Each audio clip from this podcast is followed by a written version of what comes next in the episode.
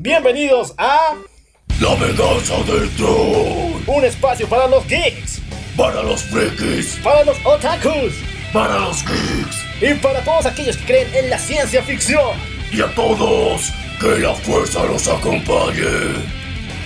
Y los destruya. Dale play a esta cosa.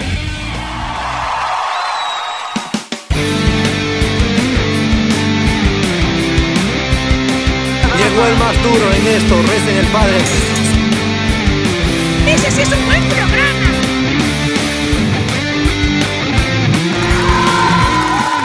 Buenos días, buenas tardes, buenas noches, buenos viajes trascendentales, buenas fumadas poderosas, buenos topos para ti, también para mí, y buenas waifus para todo el mundo. Yo soy Aloha Y yo soy Maniac.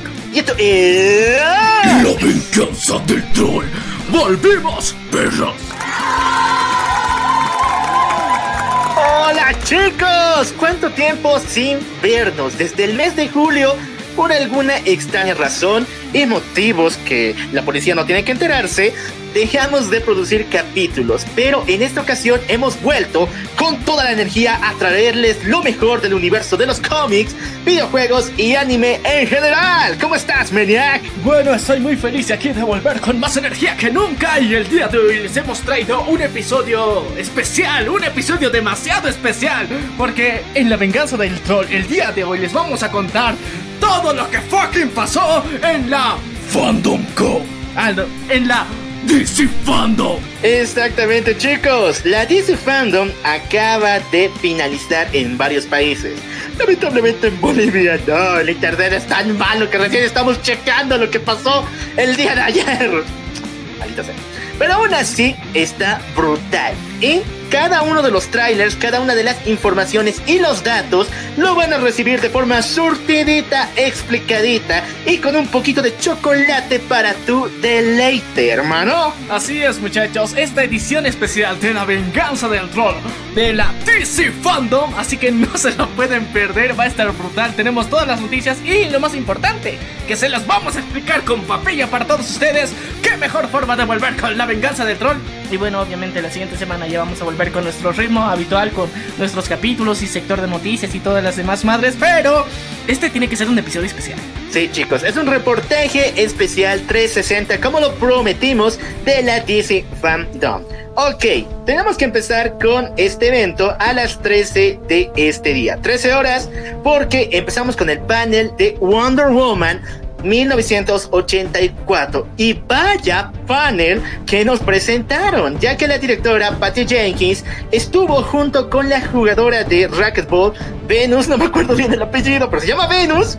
Y ella interpreta un papel muy importante dentro de esta película. Incluso esta aparición de esta personaje ha llevado a decir que el siguiente proyecto de Patty Jenkins es una serie para HBO Max de las Amazonas. Oye, sí, es, es lo más probable, es que mira, este, este pedazo, pedazo, pedazo de peliculón que, que, ya está filmado y está listo para salir del horno, que es Wonder Woman 64. O sea, este, este, no, 84, 84, 84, me, me, me, me, me, me confundí, pero la cuestión es que está brutal, muchachos, porque incluso está presente la legendaria, única e inigualable Linda Carter. Así que tenías el pasado y el presente unidos en el mismo panel, hablándote a ti, a, a todos los fans y mostrándonos el primer fucking vistazo de esta peliculón. Oye, sí, tener a Linda Carter ya es tener la venia de una super actriz que ha dado su vida al personaje de Wonder Woman. Si es que no la conoces y son tan... Eh, ¿Cómo se llaman esos nuevos chicos? Generación de cristal. Noobs. ¿Cómo se llaman? Son noobs. Ah, si son tan noobs. Si son tan noobs que viven debajo de una tierra, debajo de, debajo de una piedra, eh, Linda Carter es una actriz que interpretó a la Mujer Maravilla en su propia serie en los 70 y lo hacía de una forma brutal. Ahora, aquí viene mi pregunta. Linda Carter dijo en la primera película de Wonder Woman que no le agradaba el personaje, ya que le habían tomado varios aspectos muy muy raros y diferentes a su versión y a los cómics, como es el caso de que la Primera Guerra Mundial se desarrolla más en el frente británico que en los cómics, que eh, Wonder Woman es una aliada del ejército estadounidense. Otro punto era el diseño del traje, pero ahora vemos que todas esas diferencias con la película y el personaje actualmente son desechadas al basurero y está dando toda su bendición, sus powers y todos esos místicos poderes a Gal Gadot en esta nueva película. Bueno, yo creo que ya, ya le han dado así eh, el spoiler de cómo, cómo se está viendo la película. Yo creo que ya la ha visto en sí, por eso se ha presentado con todo el hype, nos ha demostrado y nos ha como te digo, confirmado que esta película está buenísima. Y bueno, no solamente vivimos de palabras, porque salió el fucking trailer.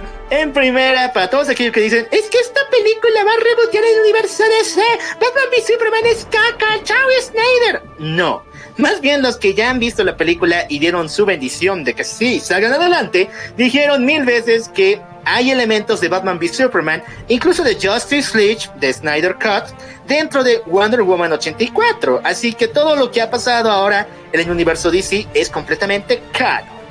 Ok, ¿qué vimos en el tráiler de Wonder Woman? Primero, hay que decir que tener a dos villanos en una película es algo fascinante. No solamente porque veremos putazos de parte de Cheetah, nuestra querida Bárbara Minerva, la cual ha viajado a lo más profundo de la isla Paraíso, Temistira, para encontrar este objeto maldito que la volverá en una super villana mitad gato Nekito Kawaii. Porque fuera de eso tendremos putazos mentales ya que está confirmado 100% la participación de Maxwell Lord, interpretado por eh, Pedro Pascal, y va a estar increíble. Oye, sí. Te mamaste, te la mamaste con la presentación de Chita. No, a ver, escucha, va a haber putazos físicos de parte de Chita y va a haber putazos mentales. Pobre Wonder Woman. Pero es que mira, o sea, para, para compensar los putazos que va a recibir, también va a recibir el delicioso. Ya mentira, no va a recibir mucho amor de su querido Trevor. es eso, el delicioso amor de Steve Trevor, el cual ha regresado. Pero no, yo mantengo esto todavía entre mis dedos. Todavía no creo que esto vaya a pasar. Tengo mi teoría fumada de que esto es una invención, una especie de ilusión, porque es como lo de. Si han visto Violet Evergarden, sentirán lo mismo. Wonder Woman 84 debería ser como el viaje de Diana por olvidarse de su amor y resultar ser una mejor heroína, una bestial heroína que vimos en Justice League, olvidándose de su amor para recuperar fuerzas. Entonces, lo que yo pienso es que esto es una ilusión. No se encariñan mucho con Trevor, no se encariñan mucho con él. Sí, yo honestamente lo mismo estaba pensando yo era de si va a haber putazos mentales, el peor putazo mental que va a recibir Wonder Woman va a ser que Steve Trevor con el que eh, se encariñó tanto, con, que, con, con, el que estaba ahí toda romántica, empalagosa, eh, pasando la noche, el día, mostrándole la ciudad, los avances tecnológicos, sea fake. ¿Sea qué? Ah, sí, fake. Yo te escuché sea gay, ya me te iba a pegar. pueden hacerlo, pueden hacerlo. Ya no, chicos. Sí, puede ser fake, así que no se encariñen con eh, Steve Trevor, va a ser el Jiraira de este universo de Wonder Woman, así que por favor, prepárense para unos buenos putazos al corazón. Oye, oye, y aquí yo creo que tienes un punto adicional en todo esto que justificaría esta teoría, que es que dentro de lo que vemos a, bueno, nuestra querida Wonder Woman, tanto en su película inicial como en lo que es Batman v Superman, muestran claramente la foto en la que está y con todo el ejército ahí de con Steve Trevor y todo lo que pasó en Wonder Woman en, la primera película. Pero no hay una segunda foto de la resurrección de Steve. O sea, obviamente, si hay más tecnología, obviamente te ibas a sacar una mejor foto y la ibas a tener. Pero del pastel, así que, de verdad que... Me late, me late mucho que Steve Trevor es fake en esta peli. Pónganle una colita de caballo en un hombro y recién así yo me la creo, ¿ya? Más claro, no puede ser, es la cola, es el pinado de la muerte. Así que chicos, mucho cuidado con Steve Trevor, no se encariñen tanto con él.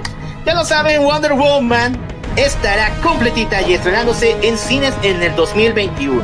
Siempre y cuando la pandemia no nos vuelva a joder la vida, ¿verdad? Coronavirus, por favor, por favorcito, no nos arruines esta película. Tío Putin, llévanos a tu mundo y se caía.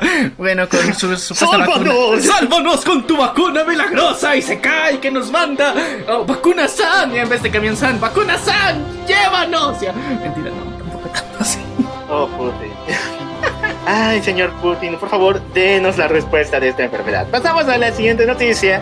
Warner Brothers Montreal nos acaba de mostrar un nuevo juegazo que es continuación de la legendaria saga Arkham.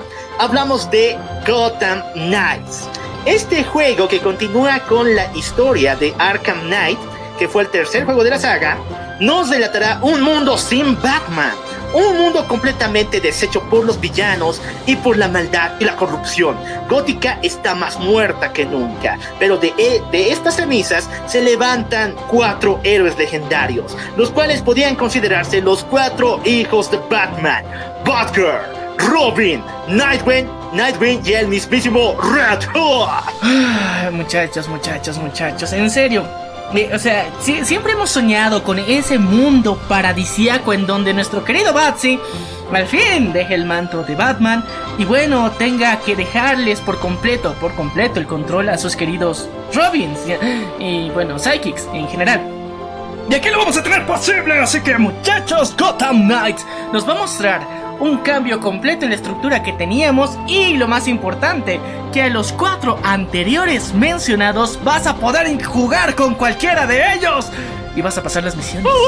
Chicos, lo que me encanta de Gotham Knight es que ha vuelto a la a decir, a la jugabilidad de Assassin's Creed Unity, pero sin bugs por si acaso, sin bugs. Pareciera en varias escenas que hemos visto que este juego está recuperando ese estilo de que bueno, nos podemos contar entre cuatro jugadores y cada uno tomar el rol de uno de estos personajes y repartir putazos, hacer combazos y resolver los puzzles todos juntos. Pero esta también es una negativa, por eso también Assassin's Creed no Unity no es tan popular, porque esta jugabilidad compartida no es tan simple. Pero les garantizo que este juegazo les va a cambiar todo este sistema de solitario del jugador gamer podrido en su cuarto para que estemos todos juntitos y que juguemos entre cuatro personas. También que va a ser online, así que igual vas a estar solo en tu cuarto. Ya, pero tal vez ya vas a tener ese, ese plus de que vas a tener unos compitas que te van a estar ayudando. Lo que me encanta es el diseño de Batgirl, ¿no? Pocas veces he visto un diseño tan bien hecho de este personaje. Ya que para Revert es un diseño horrible.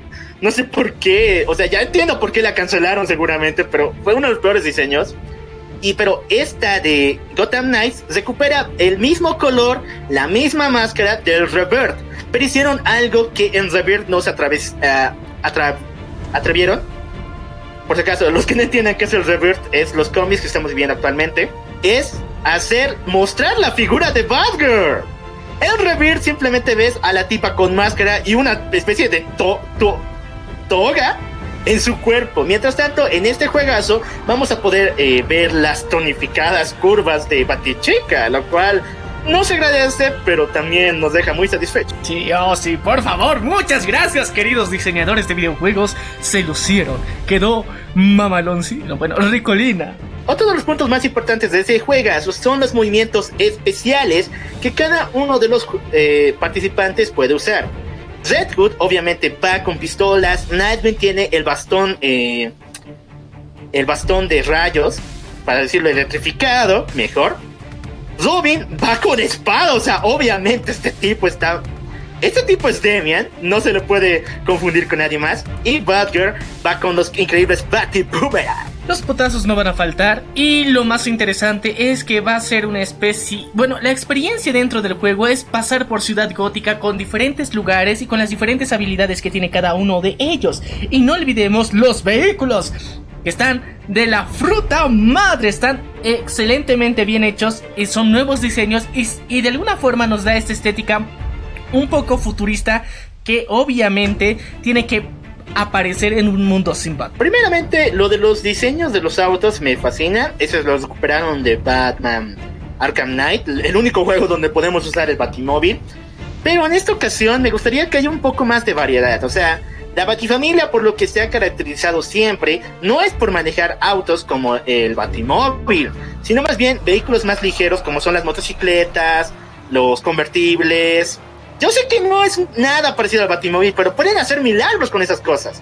Ya lo vimos en la película de Nolan, ¿o no? Esa mototanque vale su precio en oro, ¿o no? Pero esa mototanque es la que precisamente está usando Gear dentro del tráiler, así que muchachos, yo te digo que en esta opción, y obviamente los Psychics no pueden manejar la, el, batimóvil tal cual, tienen que utilizar otros, otras herramientas y que generalmente siempre son motos, así que la velocidad no va a faltar. Y los modos que se tienen de sigilo incluso dentro de este juego, dentro del pequeño gameplay que nos han mostrado, el uso de la capa se ve de la fruta madre, en serio. Se han lucido, está buenísimo y está a la altura de los anteriores juegazos que nos han presentado. Está increíble. 10 de 10 papu directamente al paraíso. Pero otro punto que, otro puntito que no me deja respirar claramente es esto de Batman. ¿Por qué? Al final de Arkham Knight, si es que se atraviesan todos los créditos que salen, hay una especie de escena donde hay un asalto en un callejón y quien aparece ahí es Batman. Así que esto me lleva a dos teorías posibles de este juegazo. Primero, va a ser una adaptación de em, Batman después de la crisis final, donde em, hay una especie de consenso donde Nightwing tiene que tomar el manto y este juego va a ser una especie de camino para que Nightwing, eh, nuestro querido Dick Grayson, se convierta en Batman y ese es el Batman que vimos al final. O puede ser, y esto sí me encantaría 100%, me haría venir aunque sea ahorita.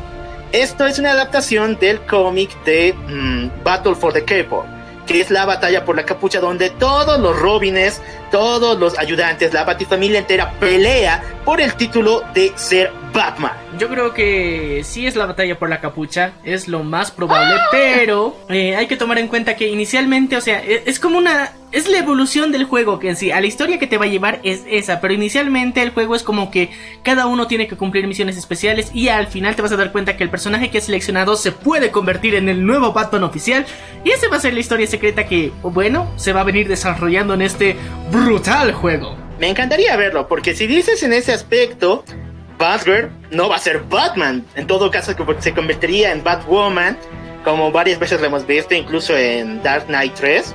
La querida Carrie Kelly se vuelve en Batwoman.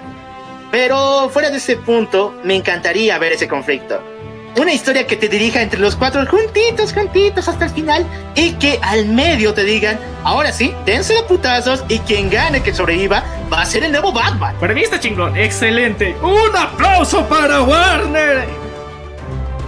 Nah, eso solo se les podía ocurrir a ellos. Solamente ellos pueden hacer que un título tan explotado en los videojuegos como es Batman sea todavía más refrescante y mucho eh, más sonado e interesante que la saga que ya teníamos. Pero aún así, chicos, jueguen los juegos de Batman porque la historia está ahí. Un día se los vamos a hacer en un resumen los tres juegazos. Y tal vez si se estrena este lo más antes posible, podemos agregarle uno más a esta super eh, colección de datos que vamos a hacer en un nuevo capítulo de la saga de Arkham. En serio, en serio, en serio, en serio. Está, está excelente. Y bueno, vamos a continuar con las eh, importantísimas noticias que nos han presentado en la Fandom. DC Fandom. Bueno, para todos aquellos que vieron la Fandom, la DC Fandom, chicos, Muchos la dejaron de ver porque había sectores dedicados al arte, de sectores dedicados a dibujantes legendarios, como fue el caso del señor eh, Jim Lee, que actualmente es el nuevo presidente de DC, trajo a un sinfín de superestrellas y era aburrido verles dibujar, comentar. Yo personalmente me aburrí, pero aún así es increíble. Así que este pequeño sector lo vamos a dedicar a los cómics que han venido que no tuvieron tanta presencia en la DC Fandom, pero aún así en la tienda de recuerdos se mostraron unos títulos muy, muy interesantes, ¿no? Oh, sí, pero bueno, obviamente es consecuencia de todo este hype tan brutal que nos ha venido trayendo meses. Y bueno, yo creo que es momento de hablar de el, tan querido y bueno, por nosotros sobre todo, eh, Death Metal. Chicos, Death Metal inició bien inició bien cabrón. Pero después empezó a bajar y hoy en día ya no sé si verlo o no. Me, ha sorprendido demasiado.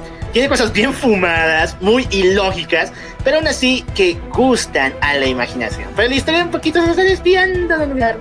Ok, para aquellos que no han leído Death Metal, esta es la Biblia para entender el universo DC y por qué pasan tantas crisis sin sentido. Por lo menos el primer volumen, léanlo y les cambiará la vida. Y bueno, también eh, les recomendamos si quieren eh, conocer la historia de Batman Metal. Así completita, la tenemos dentro de nuestros, nuestros episodios, así que pueden ir scrolleando y van a darse cuenta ahí la historia completita que es la precuela de esta increíble historia que es Dead Metal Night. Y también léanse o véanse mejor el capítulo que hablamos de Doomsday Clock porque Dead Metal también tiene unas cuantas cositas de allí, especialmente por una diosa malvada que al final lo comentamos. Y que un día cuando vemos de Dead Metal les vamos a contar la historia de esa super señora mamaceta. Pero ahorita vamos a hablar de las mamadas tan brutales que se ha mandado este cómic, porque en serio, no sé qué chuchas, qué nivel o cuánta cantidad de peyote se comieron los escritores para, para sacarnos las, las super personajes mamadísimos, extraordinarios, sacados del universo de Lovecraft y hacer una fusión de la bolita de odio con una sonrisa malvada. Bueno, bueno, bueno, ya. Muchos. Eh, una versión mía de, lo que supuestamente existe. Así que, bueno, los nombres oficiales, mi querido, lo cual tú lo sabes. A ver, para empezar, ¿por qué hay tantos personajes tan raros en Dead Metal? Es como si el peyote, si lo que se ha fumado Scott Snyder, que es el autor, es tan grande, es tan fumado, que puede hacer volar un camión. Es mucho, en serio. Vamos a empezar primeramente con el personaje de el Batman más oscuro, oscuro. Esta es la digievolución de el Batman que ríe con los poderes de un Bruce Wayne que eh, emocionado con el encuentro del botón del Doctor Manhattan, empezó a buscar la raíz de su poder y lo obtuvo de la misma forma al replicar el accidente que creó al Doctor Manhattan. Pero antes de que saliera a creerse el dios mamadísimo, el malvado Batman que ríe le clavó un cuchillo en la cabeza, drenador de energía, y después se lo chupó enterito para... ¿Sabes? Es que, eh, o sea, el el Batman oscuro, el más oscuro, suena muy niga, pero lo, más chistoso era que, que, o sea, cuando salió toda la viñeta oficial era el, Batman Manhattan y era Batman Manhattan, sonaba bien raro, pero la cuestión es que era demasiado volado, imagínate, o sea, Bruce Wayne, que se iba a convertir en Doctor Manhattan, pero luego llega un payaso y, y, y, le drena la energía y eras de, ¿por qué no era el Doctor Manhattan? O sea, para mí pareció un fail total. Un fail total, pero no es con la única cosa que se fumaron. Para describir al Batman el más oscuro, oscuro, podemos decir que es como el Batman sin cara, lo sin cara de El viaje de Chihiro, más o menos por ese estilo va. Es muy, muy fumada su apariencia. El siguiente personaje que está muy, muy dentro de la historia de Death Metal es King Robin, que es la versión maquiavélica fusionada con el Señor de la Noche de Game of Thrones de Damian Wayne. Ay, la bolita de odio DJ evolucionó de una forma mala. aunque podemos decir que, o sea, su apariencia, aunque no está, o sea, excelente, sí, pero parece una marionetita o, ¿cómo te digo? Un un niño que necesita exorcismo. Eso, eso es lo que parece. no, pero cuidadito con ese enano. Es enano pero picoso. ¿Por qué razón? Scott Snyder, el autor, nos explicó que el verdadero villano en esta historia, nos dio un buen spoiler, no es el Batman oscuro, oscuro, sino más bien el King Robin. Y ya estamos esperando que haga algo. Anda, King Robin, mata a alguien. ¡Mátalo! ¡Vamos! Ay, bueno, esas bendiciones que nadie quiere tener, pinche Pasemos al siguiente personaje, Baticutulu. Baticutulu, Baticutulu, viene a sacarte la... Ah, Baticutulu, no tenemos historia todavía de él, pero en la historia de eh, Dark Multiverse, en la guía oficial, que es la que escribe el Batman que ríe, cómo reclutó a todo ese ejército de maldad para atacar la Tierra Cero y derrotar a la Justice League, aparece este sujeto, el Baticutulu que si bien tiene tentáculos de Cthulhu, mide 14.000 metros y tiene el poder de un dios, necesita una máscara y un antifaz para que lo reconozca. O sea, fue, fue la mamada, eh, en serio, ¿qué chuchas ha pasado en el universo, en el mundo, para que Cthulhu necesite una máscara? Yo hubiera, en serio, hubiera sido genial que en vez de esa máscara le pongan así un cráneo de otro futuro que él ha matado y que tenga así sus cuernitos, así un cráneo que sea su supuesta máscara. Se hubieran visto así mamalón en serio, que te iba a dar un putazo y que iba a destruir absolutamente todo, iba a haber un nivel de maldad estupendo, pero no, le decidieron poner una mascarita de Batman. Versión gigante. ¿Y sabes qué es lo peor? Es que Cthulhu está mamadísimo, hijo de su pu... ¿Por qué? O sea, tiene un pectoral gigantesco. ¿Quién les costaba dibujar un símbolo de Batman allí en lugar de la estúpida máscara? Médicos flojos, en serio. Mucho, mucha, mucha testosterona, pero no aprovechada en este personaje. Oye, sí, porque mira, en, en Batman, en Batman Metal, teníamos, o sea, su silueta, su sombra y de, ¡Oh, a su puta madre, el Baticutulo está brutal. Pero ahora vemos su cara y estamos de qué decepción. Qué decepción, hermano. Ya. Para terminar con los Batman más raros, se encuentra el Bati T-Rex, el Batidinosaurio. Que si bien al comienzo era la, ya la mascota oficial de los fans de DC, se cambió. No tenemos historia ya de él porque su autor fue eh, denunciado por acoso sexual. Fuera de que eso es horrible, el personaje murió en el primer volumen. o sea, no mames, teníamos al Batidinosaurio Iban a sacar juguetes de él, peluchitos, pero lo matan. Ay. Es que mira, uno ya, por su autor, por su creador, eh, ha sido uno de los problemas para que lo quieran eliminar. Y otro, que es que justo, justo en el primer tomo tenía que hacer algo con las manos, pero no alcanzaban, como es un T-Rex, pues, ya, ya valió. Yo quería ver eso, quería ver cómo lanza eh, Boomer batiboomerangs o lanza bombas con esas manitas de T-Rex. Sería genial, sería brutal. Pero aún así no vamos a tener nada de este personaje. Chicos, con todo esto no queremos decirle no lean Dead Metal, está brutal, les he dicho. Es la Biblia de DC actualmente, porque esto te enseña por qué es tan feo este universo, por qué es tan extraño, por qué tiene tantas crisis y también por qué es tan increíble. Así que chicos, léanlo, no se lo pierdan. Cada día nos va, cada semana nos va a hacer volar con sus personajes. El siguiente cómic, del cual no tenemos mucha información porque solo salieron tres números, y los tres números son revol como una especie de revoltijo de ideas. Recordándote lo que vivimos en los Nuevos 52 con la saga del Joker, es Joker War, el cómic que nos revelaría por fin quiénes son los tres Jokers y actualmente nada de nada. O sea, se están haciendo la burla de nosotros. Nosotros aquí, todos aquí prometiendo de que es el aniversario del Joker. Al fin van a demostrarnos quiénes son los tres verdaderos. O sea, si revisan los episodios anteriores, van a ver el nivel de hype que teníamos con toda esta historia. Pero cada vez que sale un volumen, nosotros estamos con la decepción más gigantesca del mundo porque todo lo que nosotros esperábamos no aparece. O sea, eran mamadas. Hasta ahorita no vemos una emoción genuina en toda esta historia en la que digamos, wow pero bueno, es DC, así que de repente se sacan algo así que nos va a volar la cabeza y la siguiente semana les estamos hablando de que ¡Uta! Lo que ha pasado dentro de la historia de los Jokers, de la guerra de los Jokers, no se imaginan. Así que no nos hagan mucho caso con eso, puede ser que algo nos vuele la cabeza. Sí, chicos, más bien es como si el relleno de Naruto fuera trasladado al universo de DC. Pero el relleno del bueno es que te puedes tragar, ya que los fumados pues no entran acá. Así que chicos, es lo que tenemos actualmente en cómics. Queríamos darle una pequeña brechita de un vistazo pequeño de este gran mundo que fue vilmente abandonado en la DC Fandom. ¡Qué triste!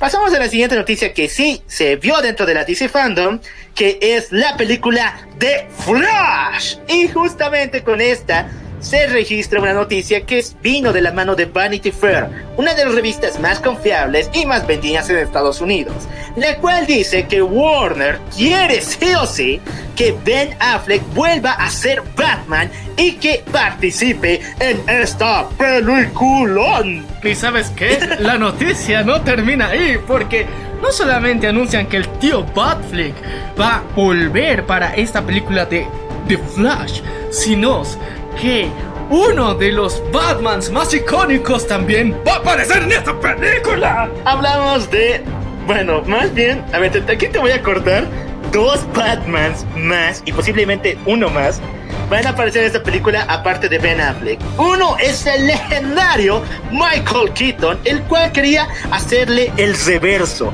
Quería salirse por la tangente siendo el buitre en Marvel, pero aún así les mandó a chingar y ahora ha vuelto a ser Batman.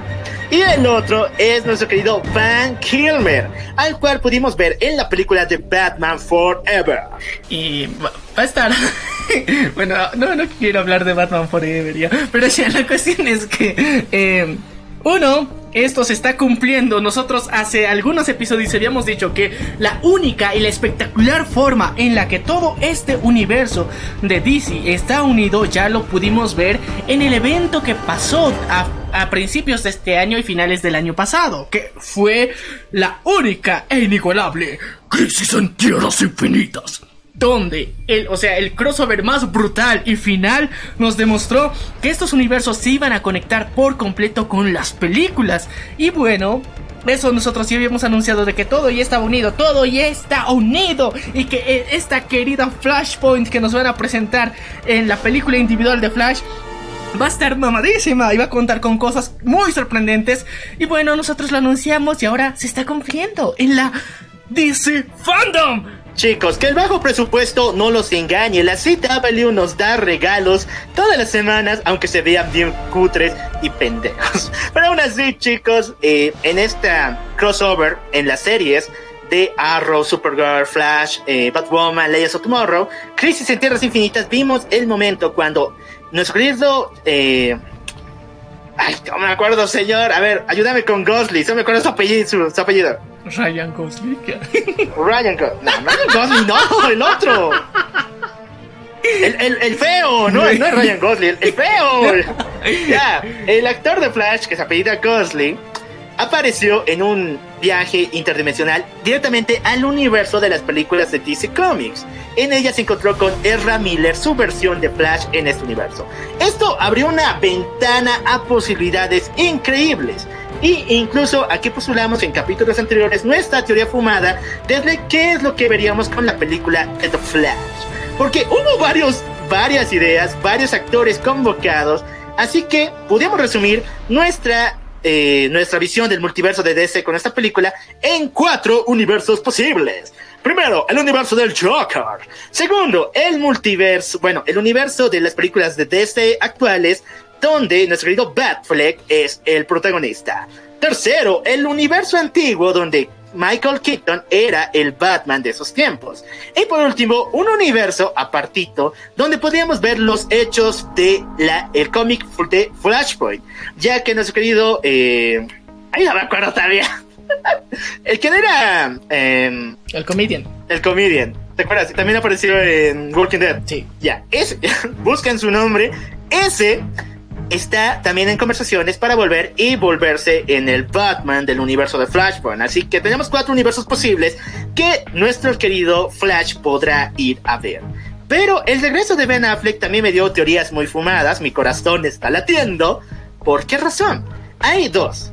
Una, vamos a ver a Ben Affleck en un simple cameo deseándole suerte a Flash, dándole una nalguita y decir, ve por ellos, tigre. Eso, o Batman va a ser el coprotagonista de esta historia, acompañando a Barry a viajar por el multiverso y detener al Flash reverso. ¿Y por qué lo digo? Porque en la entrevista de Vanity Fair con los ejecutivos de Warner, ellos dijeron que existe un lazo muy fuerte entre eh, el Batman de Ben Affleck y el Flash de Ezra Miller, porque ambos han perdido a su madre en un asesinato. Y yo creo que el trauma de Marta le sigue persiguiendo a los changos de DC y quieren ponerle un, un significado a ese lazo. Entonces, mi teoría es que Batfleck va a ser el coprotagonista de esta super película. ¿Y sabes qué es lo más brutal? Que también dentro de la DC Fandom se han revelado artes conceptuales de lo que va a ser esta película. ¿Y saben qué? Aquí nos muestran así claramente con Chubis más que explicado que el Batman de Michael Keaton va a estar presente ahí y con su traje antiguito, o sea, con el con el que con el con el Que no le permitía girar. Que- con el que no permitía girar el cuello. Con ese, men, con ese. Justito con ese se va a presentar y va a regresar. Y aparte de un nuevo traje para Flash, para que esta vez sea más aerodinámico. Yo creo que esto está brutal. Se está viniendo realmente explosivo y va a ser muy genial ver cómo se va a ir desarrollando. No solamente el director mismo estuvo transmitiendo muchas de las palabras de cómo es su visión de esta película. El director, recordemos que es Andy Muschietti. Y también Ezra Miller estuvo presente y nos contó que está muy emocionado porque esta película ya se empiece a realizar. Bueno, para aumentar el hype, aumentar el hype, tengo dos noticias más de este temita que he visto un poco más en la DC Fandom. Primeramente, muchos fans acaban de pedir a Warner que eh, traigan de vuelta a Christian Bale. Como ustedes saben, él le sacó el dedo del medio a Warner y se fue a Marvel a ser el nuevo villano cutre de Thor 4, el Love Thunder. Sin embargo, en la DC Fandom, Christian Bale aparece hablando de Batman y también del Joker. Así que nada es imposible con plata, ¿o sí? ¡Oh no! ¡Gracias, capitalismo! En serio, qué bonito, qué bonito, qué bonito. Ya, estoy con el hype muy alto con la película de The Flash en serio. Sería brutal darle continuación al universo que puso Christopher Nolan e incluso ver a otros héroes en esa línea sub, bueno, completamente realista que intentó hacer. Estaría brutal, ¿o no, Menia? O sea, imagínate que, que ya por fin salga la película de Robin, o bueno, de Nightwing Sería increíble ver cómo eh, este universo donde Christian Bale deja de ser Batman continúa y eso vendría de la mano con el videojuego que anteriormente ya hemos anunciado, así que todo estaría ampliamente conectado, pero nosotros estamos hablando aquí de teorías, obviamente se los aclaramos para que no se emocionen tanto como nosotros, pero aún así el hype está muy alto, sobre todo por la película de The Flash, porque va a ser un reencuentro con todas las películas que hemos visto de Batman. Y eso, y eso te mantiene el hype muy alto. Y antes de que me digan, ah, no, Batman va a ser el nuevo Iron Man porque también ha aparecido en la película de Spider-Man. Eh, sí, va a ser el nuevo Iron Man, no hay de otra, pero. Es Batman, es Batman, o sea, no hay punto de comparación entre Iron Man y Batman, o sea. Por favor, o sea, lávense los oídos, lávense los ojos para darse cuenta la brutal diferencia. O sea, Tony Stark no es nada comparado con Batman. Es humillación ser la perra de Stark, pero es gloria ser la perra de Batman, ¿o no? la mejor comparación que he visto en la vida, así que ya le pusiste el cherry al pastel, el último clavo al ataúd Stark. Aún así lo queremos, pero, o sea, en comparación con Batman, o sea, no hay comparación. Cuando Marvel haga su, su Marvel fandom, ahí hablamos. Ya mentira, no. Se viene la D23 por si acaso. Amamos a, a Disney, patrón. Eh, mi otra teoría es la aparición de Van Kilmer. ¿Por qué? Recuerden que el director eh, George Schumacher acaba de fallecer hace un mes y después de su eh, pérdida, Warner acaba de anunciar que está planeando lanzar las versiones Schumacher, el corte del director, de las películas de Batman Forever y Batman y Robin. Serían como la Snyder Cut, pero de los 90. Y les digo, estos cortes no son tan ridículos como los que vimos en la pantalla grande. No tanto, sí, o sea, sí son ridículos, pero no tanto. Así que vamos a luchar para que la imagen de este director, que por si acaso ha sacado películas muy buenas, aparte de Batman, sea limpiada de una vez por todas. Porque cuando te dicen, eh, George Schumacher, tú, ah, el que arruinó Batman. No, denle una chance, tal vez salga por HBO Max la Schumacher Cut y denle una chance, véanla. Y redimamos el nombre de este super. Ay, bueno, ya. Y ahora sí, vamos a calmarnos un poquito el hype que hemos mostrado aquí frente a la película de The Flash, que en serio se viene brutalona. Pero tuvimos una agradable sorpresa también nosotros que estábamos ahí al borde de la crítica de una de las películas que tuvo una, bueno, ahorita una primera película bastante mala, que fue El Escuadrón Suicida. Sí, sí, pero antes de eso, es algo curioso, ¿no? Es la película de Flash y la pasamos hablando de Batman. Ay, qué mendigo. Algún día hablaremos de Flash Flash. Ahora sí, vamos con eh, Harley Quinn y el Escuadrón Suicida.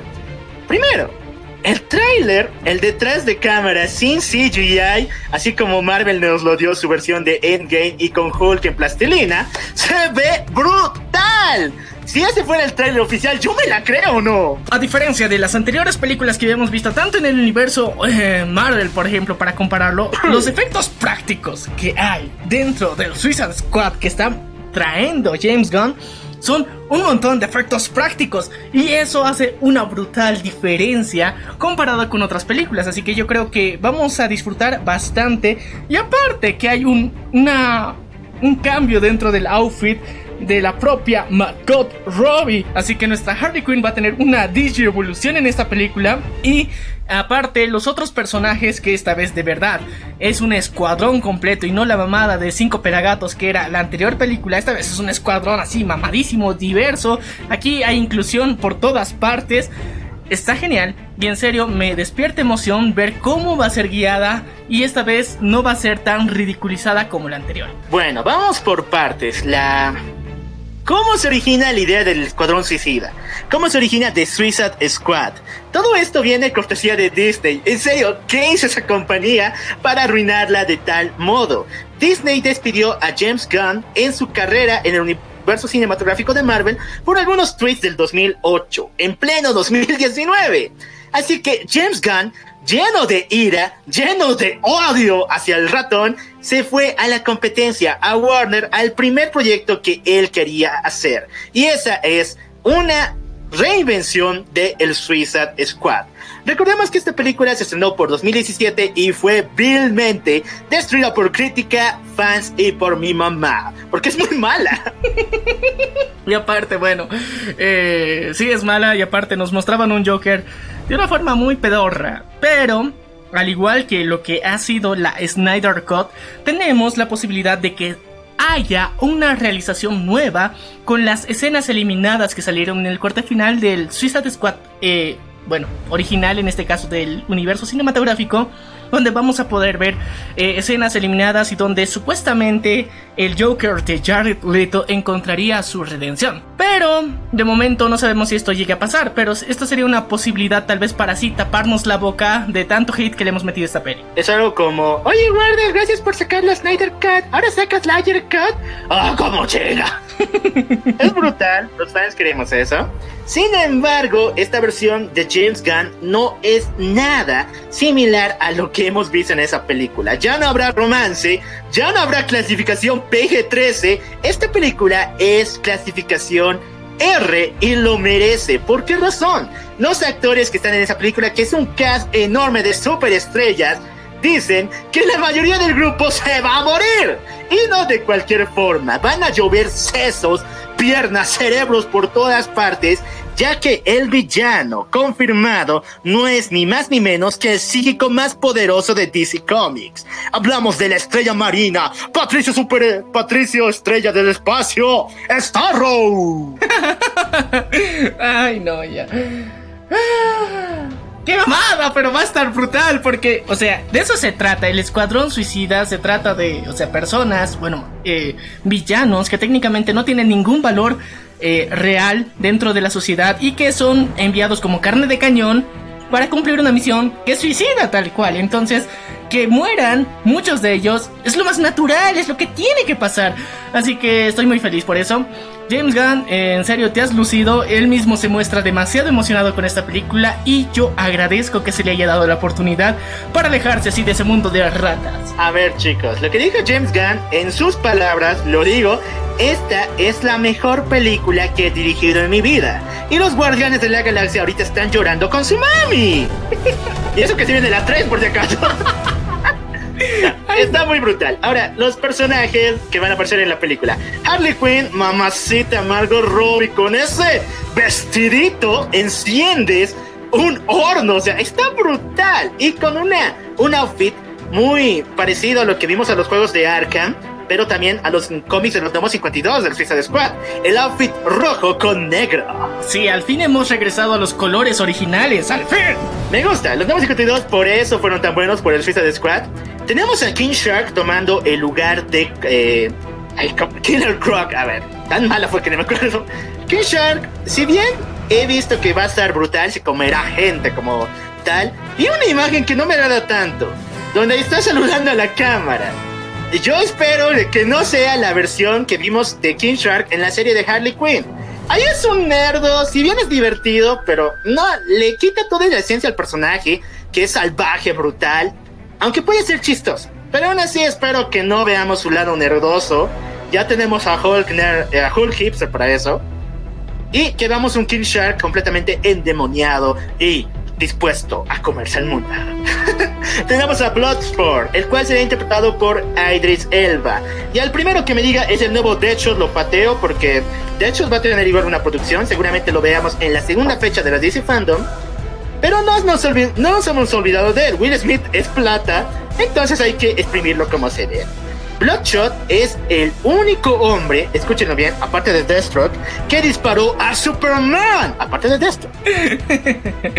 Bueno, sí, tiene una reputación que salvar y bueno, como se muestra adelante dentro del cartel que nos han mostrado de los personajes, sabemos que va a ser sobrevivir, va a ser de uno de esos heroes que, que estamos buscando de la inclusión. Un negro va a sobrevivir a un ataque masivo dentro de una película de blanco. Oye, el primero en morir va a ser el blanco. No, el, el tiburón. Ah, tiburón, sí. Va a aparecer Pokémon y la mangosta. Estos no sé cómo los van a adaptar. James Gunn, dime cómo. Porque Pokémon tiene el superpoder de donde pinta con su pincel mágico, crea agujeros dimensionales. Digamos, pinta un agujero en tu pared y otro en tu puerta, y atravesando el que está en tu pared puede tocar la puerta. ya. Pero depende de los colores. Este poder era tan ridículo y a veces tan estúpido que lo cambiaron en los nuevos 52 para volverlo un simple terrorista que es más sádico que otra cosa. Pero en el tráiler yo no sé qué le van a dar. En serio, ¿qué poder tendrá este cuadro? Otro de los villanos que me parece muy extraño y posible de que muera el primero es eh, la mangosta. Este chico solo tiene el superpoder de volverse una mangosta. Y de paso es villano de Flash y casi lo vence una vez. Mangosta gigante mutante. Ay, no sé, este Barry cada vez me decepciona con las cosas que se tienen que enfrentar. En serio, qué Te triste. falta más Speed Force, Barry. sí, de la buena, de la que se inhala. ok, otro, bueno, han vuelto personajes del anterior Suicide Squad. Tenemos al mismo actor en el papel de Capitán Boomerang, Harley Quinn, eh, el coronel Rick Flag, Amanda Waller, quien se puso a dieta y tiene una cinturita. Oh, Dios santo. ¿Cómo? Me encantan esas carnes bien cocidas. Pero aún así, quien se robó la atención del mundo es la superestrella y luchador John Cena. John Cena siempre se roba todo, ¿qué pasa? Ya que todo el mundo ya está diciendo de que él va a ser el protagonista de esta eh, segunda entrega del Suicide Squad.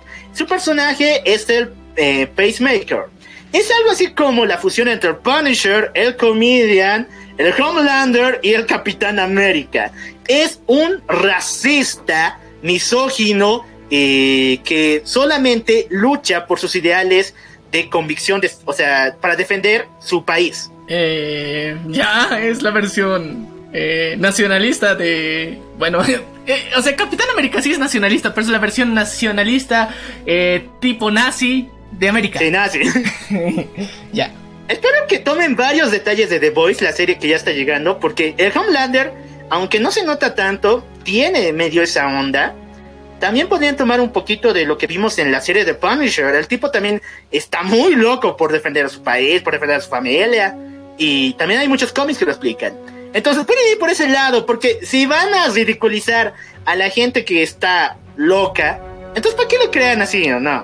Yo sé que hay gente muy loca que es nacionalista, radical, que matarían a las personas de color, matan a los gays y todo eso, pero si no solo nos vamos a burlar de él, pues ¿para qué lo meten? Sería mejor que le tengamos miedo a ese tipo porque en serio está loco. Ay, Pero veremos qué va a pasar. Honestamente, yo creo que eh, John Cena va a morir. Es mi predicción. Yo lo dije aquí, lo dije ahorita. Así que ustedes juzguenme en el futuro cuando escuchen esto y digan: ¡Ah! Él dijo que John Cena iba a morir. Yo dije, yo lo dije, yo lo dije. Y tal vez muera, que es lo más probable. Tal vez no, me equivoco. A ver, Pero bueno. muchos dicen que él va a ser el prota, pero yo les digo aquí, les va a doler, les duele a quien le duela. Pero hay una especie de outfit de la nueva personaje que va a interpretar a Ratcatcher. Ella en los cómics es un varón y es uno de los villanos de Batman menos reconocidos porque simplemente suelta ratas por la ciudad y espera que haya sanado algo.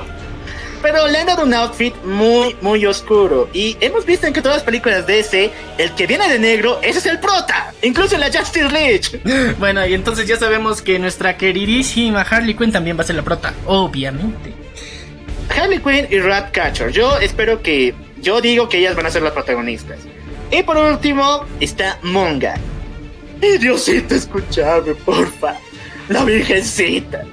Si han puesto a Mongal, que es la esposa, y en otras, otros cómics la versión femenina de Mongul, uno de los villanos de Superman más cabrones, y que le puede partir la cabeza a Thanos en dos con su propia estrella de la muerte, como es la el como Mundo Guerra, el Battle World, pues también traigan a Mongol, ¿no? Yo creo que sí, puede ser una opción. Eh, ya sabes que cuando agarran personajes no los dejan así porque sí. Le- espero que les dé un trasfondo. Por favor, James Gunn, piensa, piensa. Bueno chicos, eso fue todo. Y mi lista de quienes van a sobrevivir, porque el resto va a morir, es obviamente Harley Quinn, Capitán Boomerang, Rick Flag, Amanda Waller, Redcatcher. Y creo que estoy nomás. Bueno, bueno, bueno. Pero valió la pena la experiencia, es lo bonito, o sea, por la anécdota, lo que sea, ¿no? Los queremos, chicos. Y al primero que me diga, en Deadpool vimos eso cuando se murió su equipo, lo pateo en su equipo. Vamos al siguiente. Vamos a la siguiente noticia de la fandom que se robó todo el evento.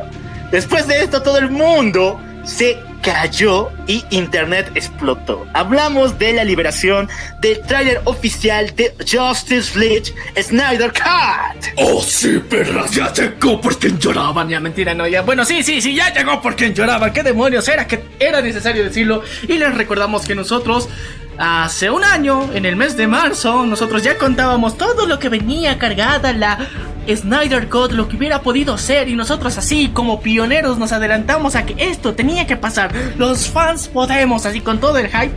Mírenos ahora, un año y medio después, haciendo nuestros sueños realidad. Gracias, Zack.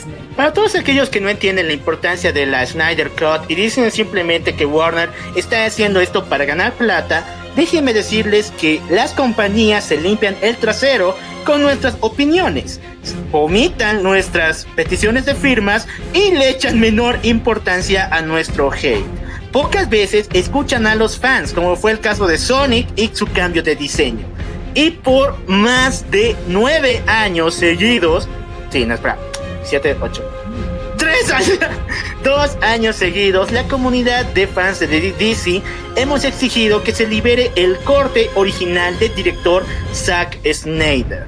No solamente porque es la visión original de la película que fue vilmente destruida por George Whedon, sino porque esta película significa mucho para el director. Es el último trabajo que estuvo junto con su hija, la cual lamentablemente falleció en medio de esa producción e hizo que él dejara a medias este trabajo que era su vida misma. ¿Ya, estás llorando? ¿Ya estás llorando? Me, me- me están llegando las lagrimitas ahorita y ya sabes, me voy a poner sensible con esta situación porque fue una desgracia absoluta. Fue una injusticia total lo que pasó con, bueno, la Justice League y la visión que tenía Zack Snyder con todo esto, las escenas que ya tenía filmada y todo el cambio que se tuvo que realizar. Fue un dramón completo, en serio. Nosotros eh, sentíamos que era una completa injusticia lo que se había realizado en su momento. De, aparte de que se, le muere la hija, despedirlo. O sea, ni le das tiempo para que se recupere, para que continúe el proyecto, para que le meta más darks al proyecto por todo lo que le había pasado. No, lastimosamente no hicieron eso.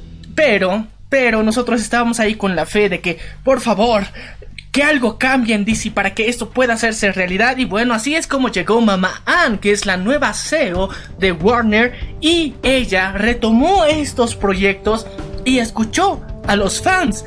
Y se dio cuenta de que eh, Zack Snyder tenía una visión clara de qué quería hacer. Y cuando se dio cuenta del potencial que tenía la historia que él quería mostrar, le hizo mierda por completo a Infinity War, a Endgame por completo. O sea, e- es una visión brutal de todo lo que él tenía en su mente plasmado y iba a estrenarse mucho antes que estas dos películas. Así que dijo, ok, aunque sea tarde, vamos a subsanar el error. Y tenemos esta maravilla de trailer. Chicos, yo estoy también encantado con esta noticia, me fascina. A la misma vez un poco preocupado, varias escenas se cortaron, no sé de dónde van a conseguir material, pero Zack Snyder lo tiene controlado. Él nos dijo que esta película estará mucho más centrada en Cyborg, uno de los personajes que necesita una visión muy diferente de la que vimos en la versión de George Whedon de la Liga de la Justicia. Fuera de eso tuvimos el hermoso, suculento y papacito cameo de Darkseid en el tráiler de Justice League. Ah, y no solamente eso, aparte, tenemos ya la visión completa de nuestro querido Superman con traje negro. Ya sabemos, es Superman, pero es con traje negro, la puta madre. Así que estamos muy emocionados. El cambio que estamos viendo, eh, el rediseño de el querido tío de Darkseid. está mamalón, ya se nota que es un alien. Y bueno, eh, el cómo se han utilizado ya, o sea, con, el, con la estructura de color que se tenía planeada, vemos a Aquaman eh, más mamadísimo, no sé, yo lo veo más mamado, no sé cómo, pero lo hicieron ver más mamado. Y el hype está por las nubes. Y otra de las noticias más brutales de esto y que lo acompañaron fue que esta película se va a volver una miniserie porque va a tener en total, así completito, cuatro horas. O sea, se va a dividir esta película en cuatro episodios brutales. ¡Brutales! Esta noticia es más que dichosa. Es un milagro hecho realidad. Y qué mejor canción que para mostrar un milagro hecho verdad que Aleluya. Aleluya. Esto nos demuestra que Snyder está traumado con esa canción, porque igual la usó en Watchmen, en una de las mejores escenas de porno, de sexo, y ahora la tenemos en Justice League. Así que chicos, nuestros, los sueños se hacen realidad, ¿o no? O sea, se ha vuelto nuestro sueño realidad.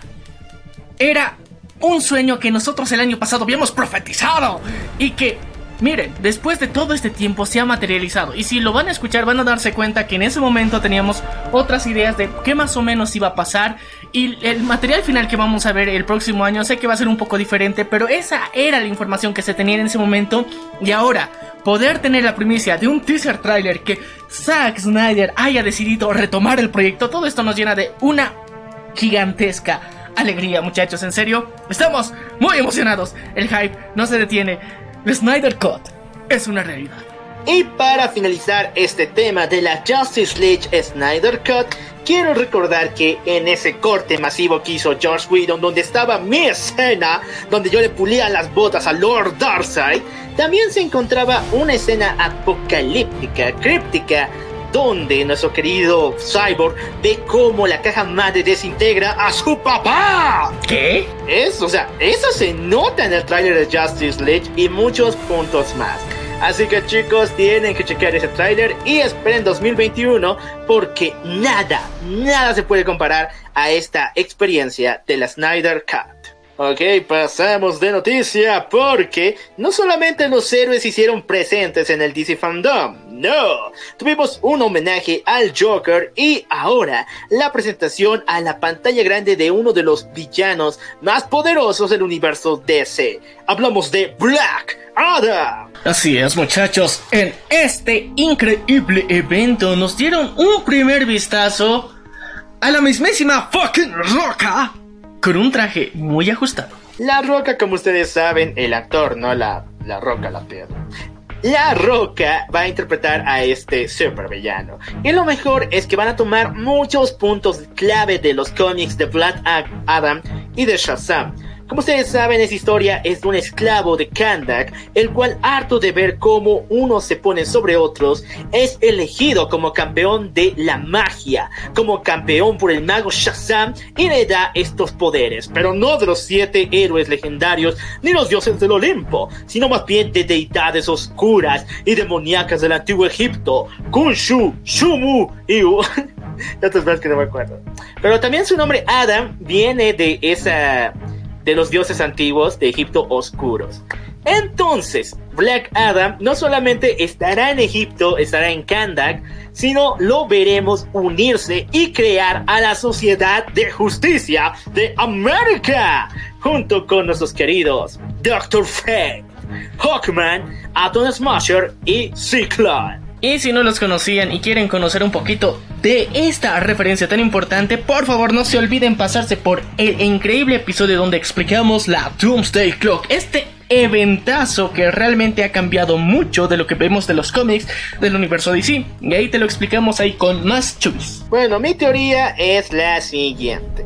Black Adam es obviamente la historia de un villano en redención, de un antihéroe, así que no hay nada mejor que ver cómo él crea la sociedad de justicia junto con sus amigos, pero después descubre que dentro de esta organización hay corrupción, hay maldad, y él está más que dispuesto a luchar contra sus propios amigos para demostrar quién es el más perrón aquí. Y bueno, también se ha hablado, hay conversaciones en las que existiría algún cameo de nuestro querido Superman. Por si acaso, interpretado por Henry Papacito Cavill. ¿Por qué razón?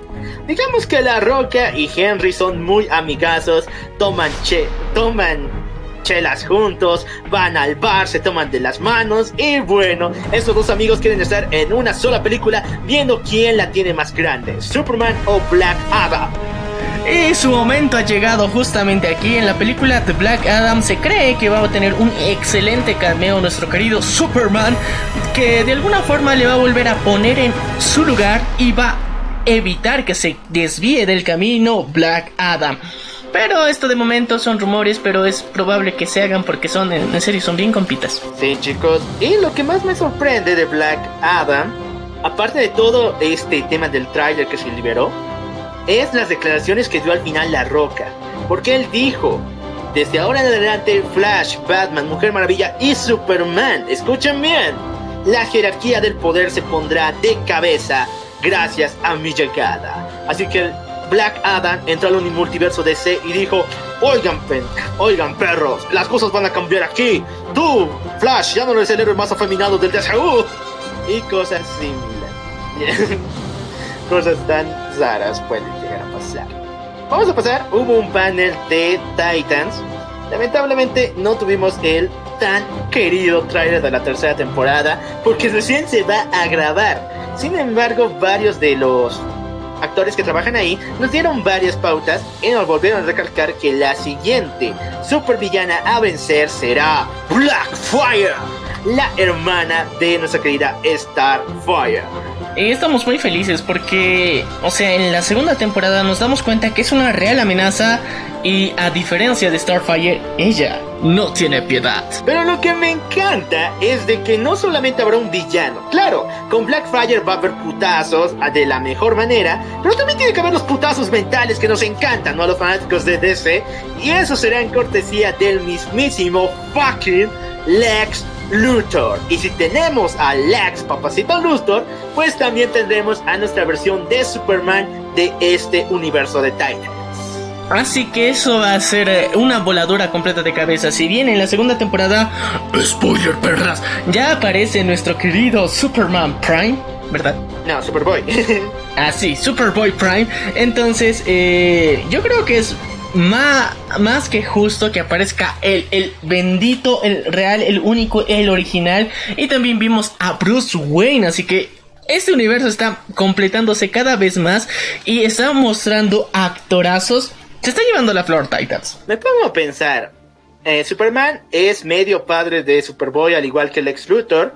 Entonces, que pase el desgraciado, ¿no? Que reconozca su bendición. Eh, bueno, técnicamente eh, Luthor sí, eh, Superman no, porque él no lo ha hecho voluntariamente, sino que le han robado ADN. Entonces, más bendición de Luthor que de Superman, pero de alguna forma ya, ya vamos a ver el gran juicio que se van a hacer en Titans por la custodia del querido Superboy Prime. Señorita Laura, por favor, se lo dejamos en sus manos. Vamos a pasar al siguiente panel, fue el de Aquaman. Lamentablemente, yo sabía que queríamos Aquaman 2. Pero no, hablaron de la nueva película, bueno, de la antigua película de Aquaman, la primera presentación, y de la gran experiencia que fue filmar bajo el agua. Ay, qué Pero no, la gran sorpresa fue que no hubo ningún rastro de nuestra querida Amber Heard. ¿Será cierto esos rumores de que Warner ya la ha expulsado de todo proyecto que tenga que ver con DC o Aquaman? Se lo dejo a su criterio. Hubo otro panel de Wonder Woman, igual repitieron lo mismo que el anterior e inspiraron a muchas mujeres a ingresar a este mundo de superhéroes. Pero el que sí me rompió el corazón, el que no tiene madre y lo voy a putear cuando lo vea fuera del colegio, es el cast completo de Shazam. Sí, yo esperaba por lo menos un tráiler de lo que se vería en Shazam 2, estando tan cerca la fecha del estreno.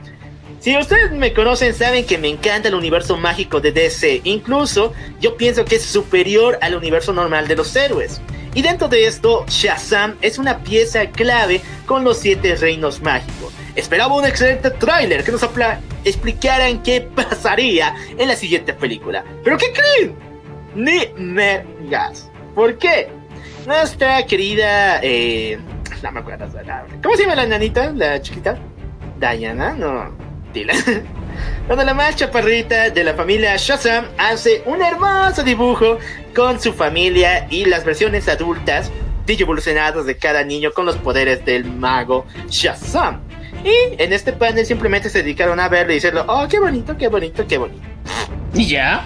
Y ya, pues, devuelvan mis 5 dólares, ¿no? Ah, no era gratis. ¿A quién le pagué entonces? no, perros, porque DC jamás te rompe el corazón. Tres veces seguida. ¿Por qué, chicos?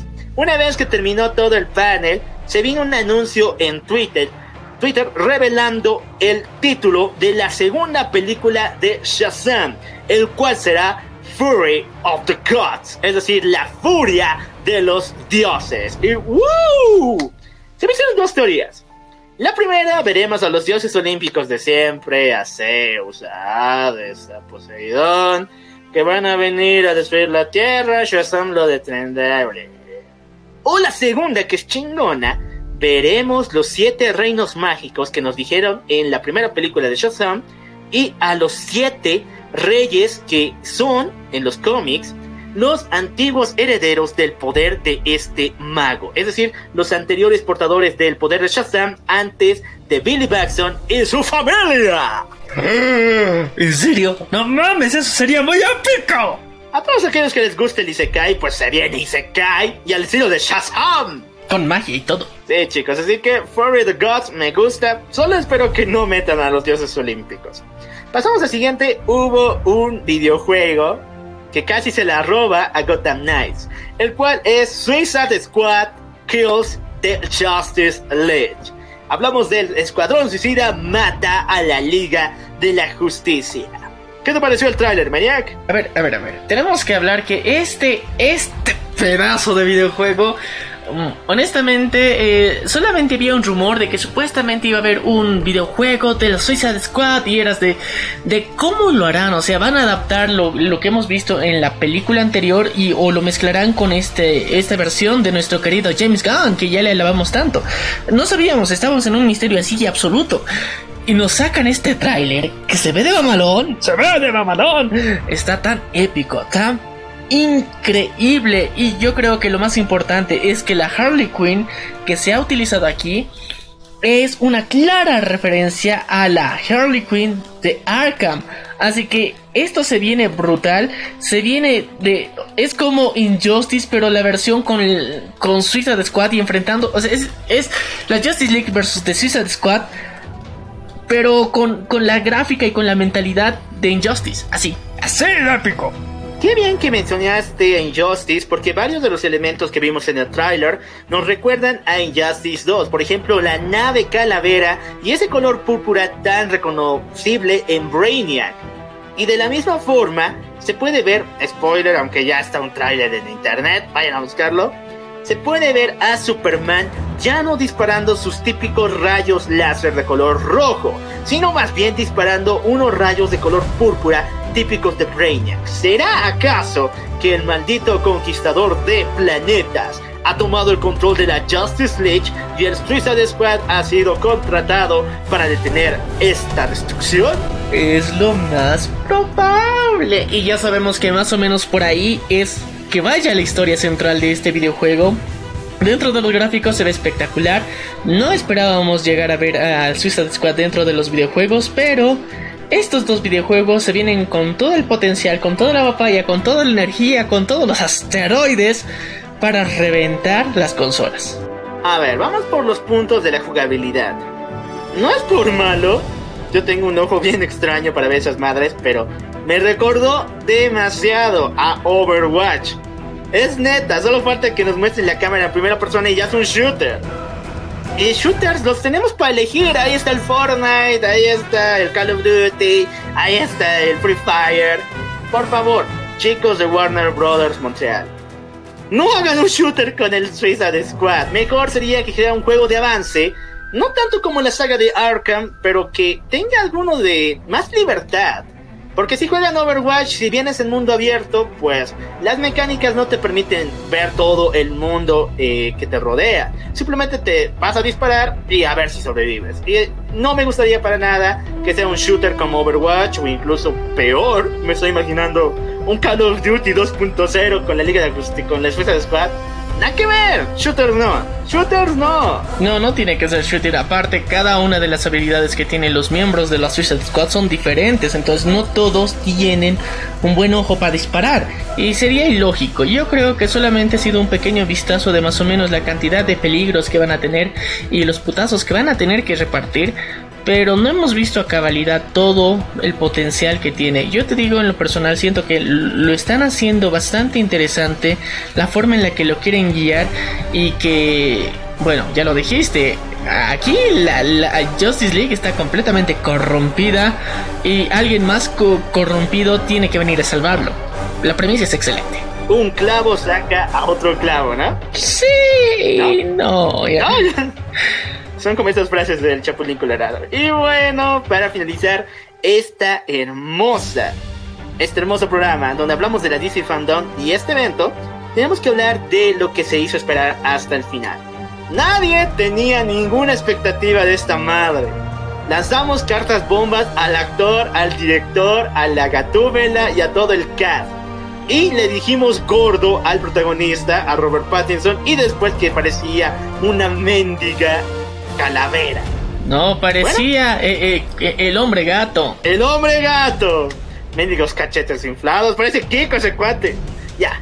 De todas formas, ya está aquí el primer tráiler de la nueva película de Matt Reeves en el universo de DC. Hablamos de The Batman.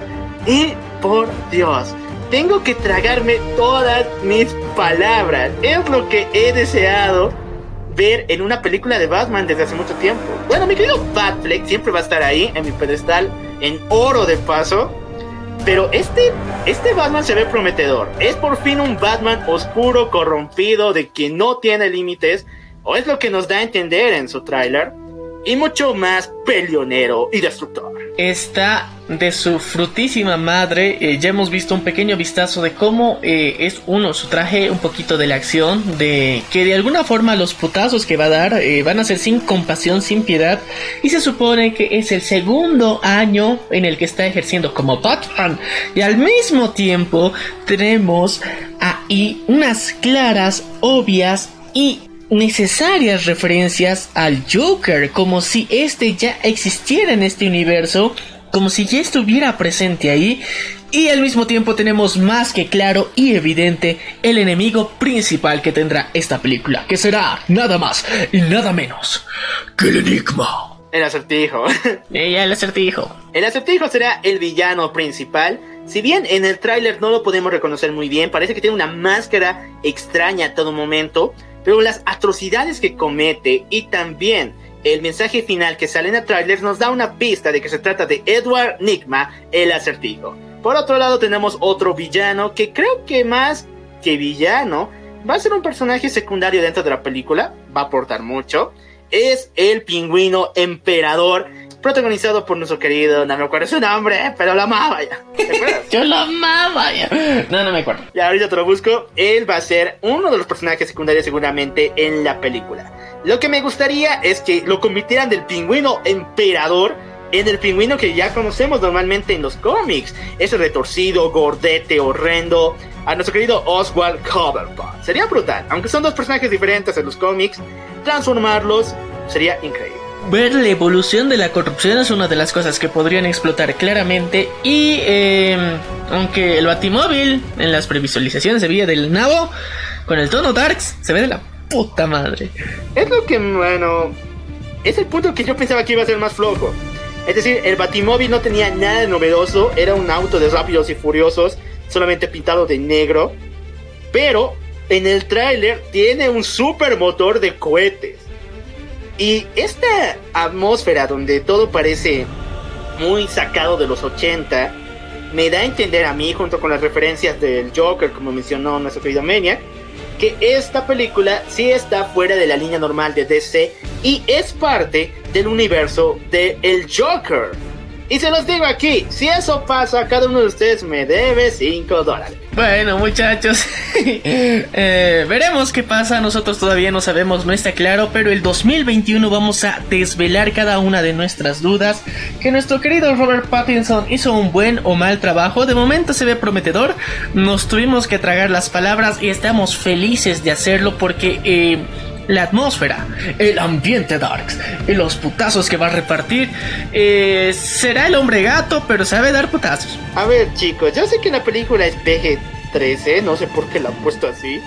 No es R como todo el mundo piensa, pero tiene esta atmósfera que nos recuerda, si no va a ser tanto como una película sangrienta como Logan, yo diría que va a estar más en el estilo de Batman v Superman. Y si ven Batman v Superman, la versión extendida, sabrán a qué me refiero con esa visión oscura que tiene Batman.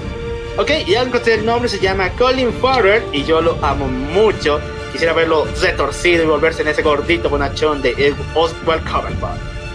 Ahora, esta ambientación también de las luces y la ciudad me recuerda vagamente a Gotham, la serie. Y ahora que Matt Reeves dijo que iba a tener más relevancia el departamento de policía y de que está adaptando el cómic de año 1. Yo le digo, no, Gotham sí es una buena serie, pero no es que lo volvamos a ver en una película. Porfis, porfis, no. No, en serio, no. Eh, uno, la, para mí, hablando de Gotham, la decepción número uno de esa serie, la única decepción, fue el final. El final culerísimo que le pusieron a nuestra querida Gatúbela de mayor. ¡Horrible! ¡Horrible! Pero ya, eh, esa es mi única queja. Bueno chicos, con esto finaliza nuestro resumen de la DC Fandom. Sé que fue un poco eh, diferente el programa del día de hoy. Primero vinieron este resumen, el tema central en sí, pero ahora vamos a partir con las noticias de siempre. Pero hasta acá llega el video que lo vamos a animar con imágenes increíbles, inéditas y posiblemente también el trailers que tenemos por allá para este resumen de la DC Fandom. ¿Qué te pareció, Maniac? Todas estas 24 horas de exciting, de excitación para el DC Fandom. Fue brutal, fue emocionante, lo disfrutamos mucho porque, bueno, el juego de Suicide Squad y el juego de Gotham Knights no nos los esperábamos. Tampoco el tráiler de Batman. Eh, bueno, el, el tráiler del Snyder Cut sí estábamos ahí a la, a la espera, pero aún así nos sorprendió aún más. Las noticias se están viniendo mejor, mejor, mejor y para los que decían que este universo, el universo de DC, estaba disuelto y de que se iba a rebotear todo, Nel perras, Nel. Eso así se dice. Y bueno amigos, ahora sí vamos con las noticias normales. Tenemos unas cuantas del mundo de los cómics, del mundo de los videojuegos.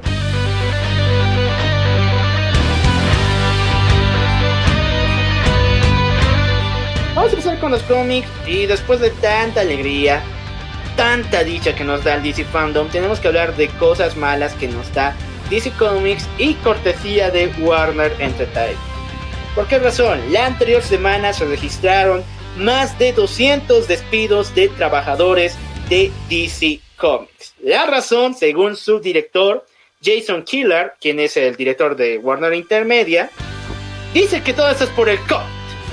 Sin embargo, hay un motivo detrás. Dentro de la gran lista de despedidos se hallan nombres de escritores que estuvieron muy a favor de la línea muy progre que estaba tomando DC Comics, entre ellos varios ilustradores, trabajadores que estaban en el cómic de Gotham High.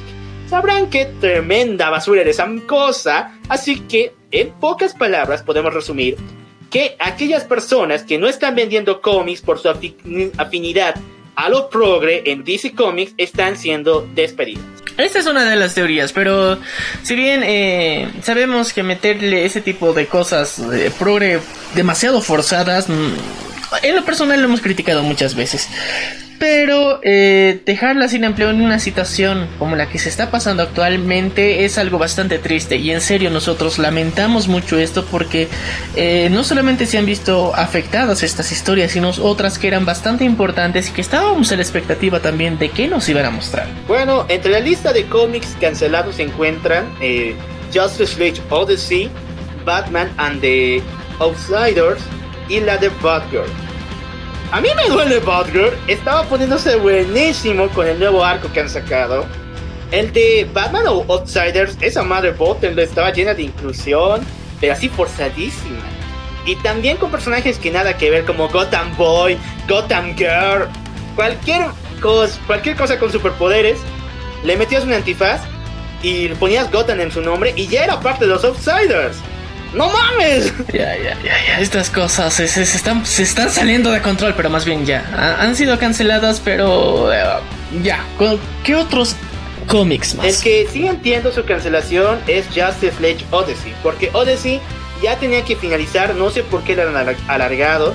Es una historia que nos cuenta la, la travesía hasta encontrarse con la reina, la diosa perpetua.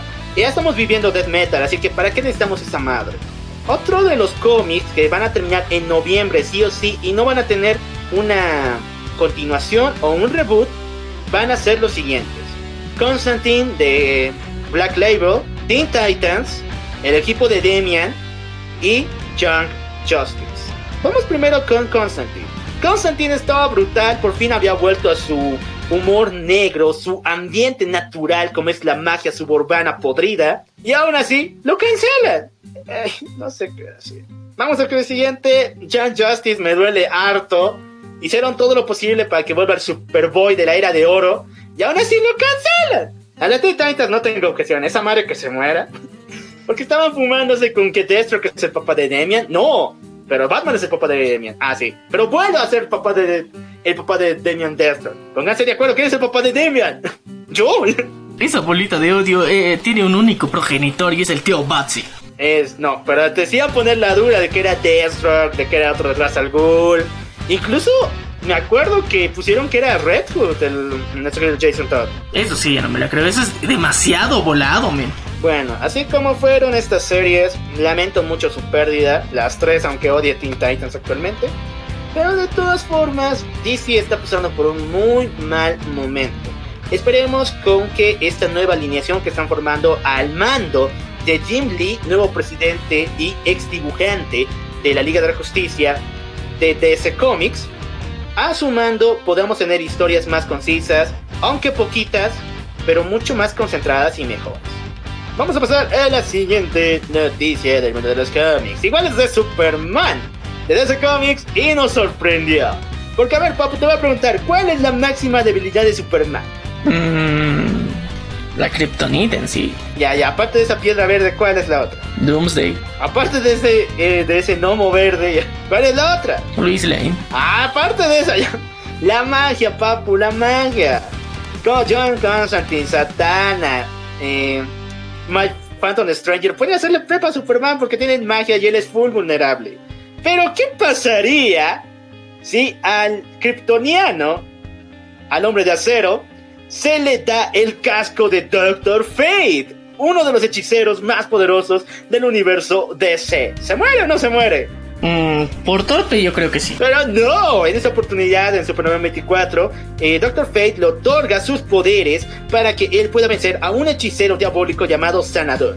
Y el diseño está brutal. Ver a Superman con el casco de Doctor Fate hizo que se me salieran las lágrimas. Está increíble. O sea, una digivolución del el Superman mágico estamos viendo. ¡Qué chuchas! El Superman mágico, bien dicho. Así que ya lo saben chicos, Superman 24, no se lo pierda. Pasamos al siguiente. eh, hace dos semanas, perdón por no dar esa noticia anteriormente, pero se desarrolló, desarrolló una polémica por una portada variante del cómic de Wonder Woman 1984. Sí, la película tendrá un cómic precuela que cuente los acontecimientos antes de que inicie la película. Sin embargo, uno de los trabajadores de DC fue contratado para hacer un dibujo, una portada variante. Y esta causó polémica por mostrar a Diana con un diseño, para ponerlo en palabras bonitas, de gordete. No es gordibuena, pendejo. Gordi buena, bien dicho, en serio. Esas curvas son de tamaño familiar. Pero aún así, todo el mundo no le gustó este diseño de nuestra querida Diana. ¿Qué opinas, Maniac? Bueno, para empezar, eh, se supone que era una portada alternativa, pero en sí es más un fan art, porque oficialmente eso no se iba a publicar, simplemente el, ilustrador quería mostrar una de sus variaciones y cosas que había experimentado para hacer la portada, pero eso no significaba que iba a salir o que se iba a imprimir en algún momento, simplemente quiso mostrarla ahí como, ah, miren, hice un, un fan art y ya, pero el mundo le explotó la cabeza y no ha leído completa la descripción de ese post que hizo. Y honestamente, muchos se han ofendido, muchos han dicho referencia a Steven Universe, obviamente, pero mm, no sé, no era como para molestarse en si, si, si entiendes la noticia tal cual, simplemente era un fanart. Pero la indignación de las personas por esa representación que les molestó, otras que estaban demasiado de acuerdo y estaban peleando con las otras que eh, no les gustó y o sea la la polémica clásica de Twitter. Ya lo saben, chicos, Twitter es una red donde te puedes emputar por tu mona china o por la Mujer Maravilla Gordipuela. Con esto finalizan todas las noticias del mundo de los cómics y la DC Fandom y espero que les haya gustado. Ahora sí, vayan por las orejas de Nikito y las colas intercambiables y digan conmigo Nico, Nico, Ni, porque vamos a hablar de anime aquí en el programa.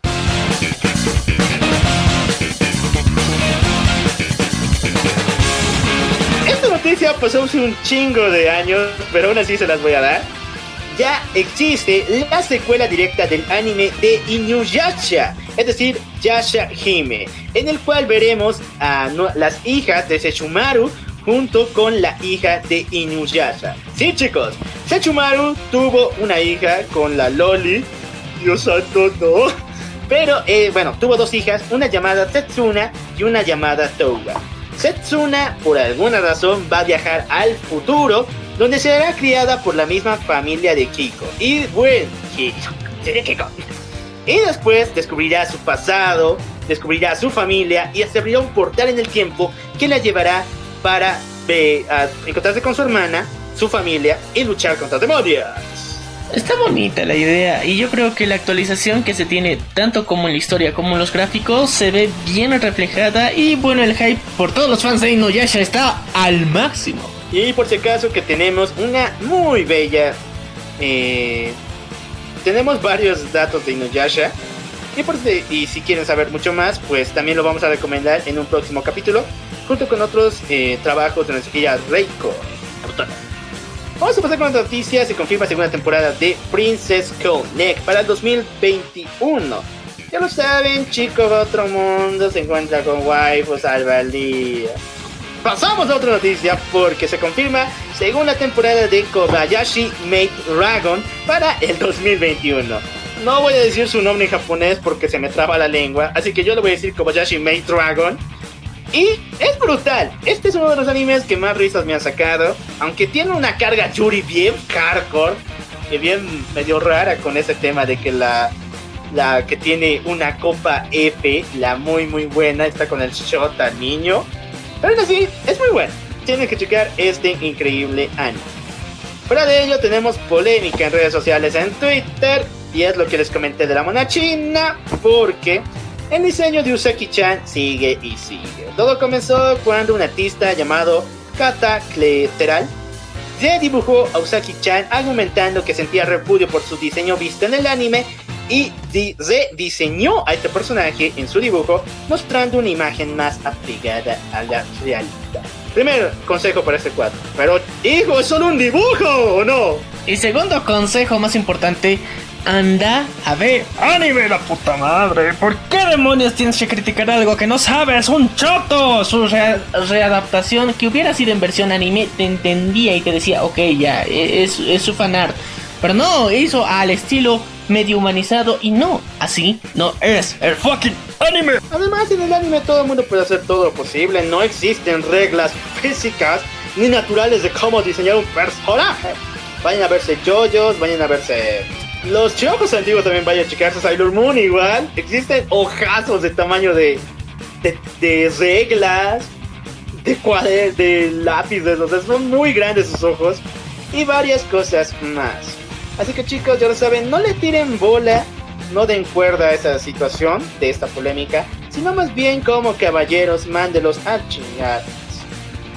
Pasamos al siguiente. Date a Bullet presenta nuevo tráiler. Sí, chicos. Esta OVA, entre comillas, OVA de Date Alive se estrenará para el, 20, el 13 de noviembre. Pero aquí viene lo feo. Esta OVA que debería durar mínimo una hora tendrá solamente 25 minutos de duración. Y es más que obvio que 15 minutos o 10 va a ser dedicado para mostrarte que era Data Life y recuerdos de la primera hasta la tercera temporada. O sea, ¿qué voy a ver de Data Bullet? Eh, se, están haciendo la burla en tu cara, literalmente es relleno. No, y lo peor, ¿sabes qué? Que van a ser dos ovas. O sea, tienes que ver esta y la que van a sacar el próximo año. Entonces ya entiendo un poco este pedo. Quieren que te veas la mitad de toda la temporada en 25 minutos y después que te vayas a ver otra de 25 minutos al siguiente estreno. No sé, para mí que es una, una jugarreta muy, muy tóxica y estúpida al respecto. Eh, yo pensaba que iban a sacar algo, una historia complementar y todo esto, pero es en sí un relleno y es como una MB de la propia serie. Bien dicho. Con 4 minutos, ¿qué vamos a ver? De todas formas, eh, vayan yo les sugiero, si es que la ova está re mal, re mal, no vean la segunda parte, en serio. Vayan a leer la novela ligera de Data Bullet, porque es lo que promete la tapa. Una especie de Sandman Overture, un viaje espiritual a otras dimensiones entre dos muchachas, Kurosaki, eh, Kurumi Kurosaki y eh, Empty. Vayan a buscarlo, está brutal y es para fumarse un buen porro hará volar. Vamos a pasar con el siguiente. Mm, o el 20. ¿Cuándo Bueno, un día de estos en Japón se estrenó el volumen 28 y final del manga de Domestic no Kanojo. Para los que no lo sepan, esta historia es muy norteña. Se trata de un muchacho que se acuesta con una muchacha, pero de la nada, o sea, ellos se separan y de la nada su papá se casa con la mamá de esta muchacha, haciendo de que ella y su hermana, de la cual el muchacho está enamorado, vivan en la misma casa y todos sean hermanitas. Eh, sí, o sea, se escucha norteño, pero genéticamente no lo es. Oye, no mames, ya sé que no hay lazos de sangre, no hay, pero aún así no mames. Bueno, aquí es Forcis ya tienes ahí para verla, entonces no, no, no me molestes. Bueno chicos, si quieres ver el final del manga, que sí, tiene escenas ricolinas, obvio de que el chaca chaca estará presente, eso se le ve en la portada. No se lo pierdan, el 28 de agosto ya se estrenó, bueno, se va a estrenar esta madre del final de Domestic no Kanojo en el manga. Ok, pasamos con la última noticia del mundo del anime y chicos, los que tienen Cartoon Network los que tienen todavía cable, no lo, no lo quiten.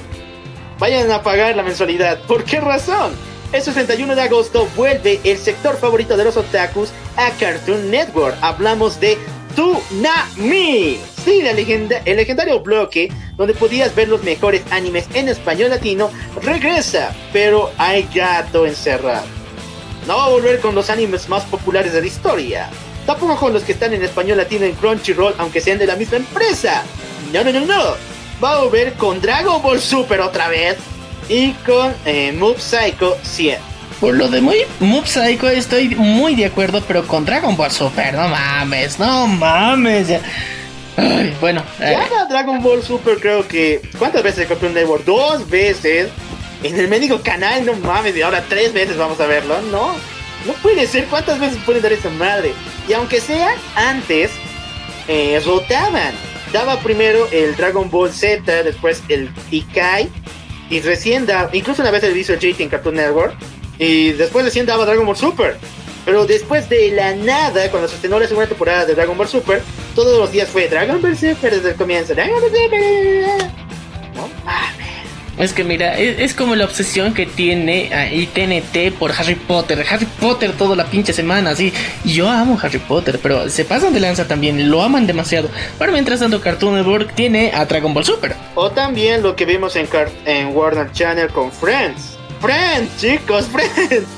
Yo sé que es muy bueno, igual me he reído unos cuantos, pero verlo todo el día, incluso verlo más que la teoría de Big Bang, que solo pasa dos veces. Friends pasa como cuatro, no es de sus mejores series, pero ya eh, llega un punto en donde te cansa. Ay, quiero más Sheldon, en serio. Más Sheldon para Warner Brothers. Quiero ver Big Bang todo el día. y un poquito de dos hombres y medio. Pero aún así no, no pueden seguir con estas mecánicas de poner la serie que les da más plata todo el día. Si bien Cartoon Network lo hace igual con los Teen Titans Go, lo pone creo que siete veces al día. Por lo menos Teen Titans es chistoso ya. Un capítulo antiguo te hace reír, pero Dragon Ball Super tienen que saber que un anime no se puede ver con los capítulos partidos, tiene que haber secuencia y si no cumplen eso pues nadie le va a tirar bola. Esperemos que lo hagan en secuencia. Ay chicos, ¿qué se vendrá por el futuro? Peores cosas dice la. Y bueno, con eso finalizan todas las noticias del mundo del anime. Y bueno, vamos a checar. No hay noticias del mundo de los videojuegos, lo siento. Pero ya dimos dos muy especializadas con eso de la DC Fandom. Vamos a pasar al mundo normie con las películas y vamos a empezar con polémica. Ya que Disney ha torcido el brazo. El gran jefe ha dicho, el pueblo ha ganado. Suelten a Mulan. Pero para verla tienen que pagar 30 dólares más y tener la suscripción premium a Disney Plus. En serio, este... ¿Cómo, cómo se las ingenia cómo quitarte la plata a nuestro malvado rey rata, se las ocurre de todas. De una u otra forma se le ocurre cómo sacarte todo el varo que te quedaba eh, para esta cuarentona todavía.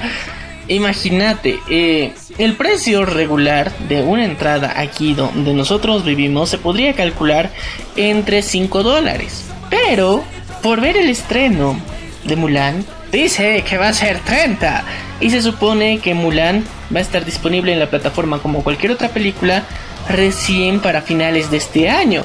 Entonces, ¿qué chuchas está pasando? Está, está muy loca la cosa. Bueno chicos, como les dije, primero suscripción premium y recién los 30 dólares para ver esta película. Yo personalmente voy a buscarla con el Brian y el Kevin. Y voy a invitar a todos mis compas una vez que termine la cuarentena o voy a hacer un directo. Incluso podemos hacerlo en el troll para burlarnos en la cara del jefe porque la regó, la regó muy muy fuerte esta vez, ¿o no? Sí, y si, logramos que, que, que el Brian Stone y el Kevin Stone logren traernos esta esta película así en HD como se va a reproducir en Disney Plus, nosotros la ponemos en nuestra página. O sea, vamos a hacer un directo para que no nos friegue también el copyright, pero vamos a hacer un directo para mostrarla, para que todos ustedes la disfruten y para mostrarla y sacarle el dedo a esa malvada rata ambiciosa. Lo siento jefe, tú nos pagas, pero aún así te pasas esta vez y te mereces unas cuantas pataditas en tu cola. Vamos a pasar a otra noticia. Los creadores de Avatar abandonan el proyecto Live Action de Netflix por algunos cambios drásticos a su obra. Recordemos que los señores Brian Konietzko y Michael Di Martino son los creadores de esta mítica serie de Nickelodeon, Avatar, el último maestro de aire. Ellos dieron su licencia a Netflix para realizar una serie live action. Primero, les pareció. Primero vamos con los puntos que difieren estos dos. Uno, que el cast sea completamente inclusivo.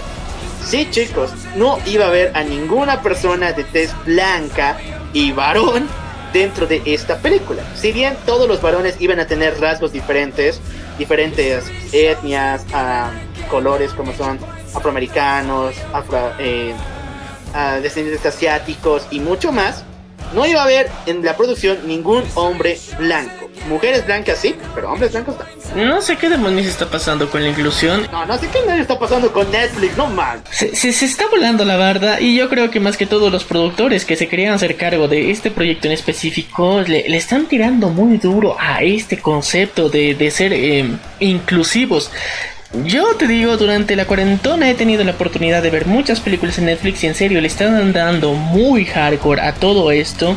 Te lo meten así con calzador y para Avatar no daba. No jala que lo metas así, pierde todo el sentido de, de lo que podía haber sido si hubiera sido guiado bien. Y yo creo que han hecho lo correcto en retirarse porque si va a salir de la shit, por lo menos que no esté tu cara ahí, pues, o sea, o tu nombre escrito ahí de cómo él lo aprobó, sino de que ellos dieron el permiso, pero ni modo solamente fue por la plata, pero ellos no están de acuerdo con la historia. Bueno, ahora sí, el punto clave, aparte de la inclusión, uno de los eh, problemas entre Netflix y los creadores es que Netflix quería hacer una serie clasificación R de Avatar. esto no les gustó para nada a los creadores porque incluirían escenas de sexo y también de violencia explícita. Sabemos que a todo el mundo le gusta los darks, o sea, DC es la onda, obvio, pero no es para que lo metas en todo lo que tengas. Avatar no es así, vean la caricatura, vean la caricatura, es graciosa, es no para niños, pero tiene ese sentido de de, colores, es decir, muy, es muy animada, muy enérgica, y no es solamente ese lado oscuro de la historia. Entonces, pinche Netflix, ¿por qué quieres hacer todo como tu propio Game of Thrones? Yo no sé. Eh, no sé qué carajos querían meterle en serio. Eh, eh, técnicamente tenía que ser una aventura adolescente. El concepto de Avatar era ese, pero le, le, están pelando en grande y es una excelente serie que hubiera sido un live action buenísimo que no necesita compararse con Game of Thrones o con otras películas, pero bueno, ya, ya le metieron uña y valió madres. Bueno, a ti Otaku que te está riendo diciendo, oh, Avatar no es un anime, no me interesa. Te cuento que Netflix tiene los derechos de adaptar cuando le dé la gana con el cast inclusivo que le dé la gana. Es World Art Online, eh, Evangelion y muchas otras historias. Así que no te rías tanto. Sí, puede ser muy sacrílico lo que llegue a ser Netflix. Oye, también se viene Dead Note 3, todos de paso, no más. Sáquenme de Latinoamérica. Ah, mentira, no. Así no, no funciona lo de Latinoamérica, pero ya. Netflix, reacciona, haz un fucking live action bien, como The Witcher. Vamos a pasar a otra noticia circular. Y voy a hablar con esta Estamos sexual. Se anuncia la siguiente película de American Pie, la cual se llamará Girls Road o Las Chicas Mana. Lastimosamente, esta película no estará dentro del canon oficial que se vio en las primeras cuatro entregas. Y la quinta, que fue la décima, pero al mismo tiempo que fue la quinta, llamada la, la El Reencuentro. Pero será en formato casero y será muy sensual. Y técnicamente vamos a profanar a la hija de la roca en. ah, no, por accidente, así que. Deli, ¿no?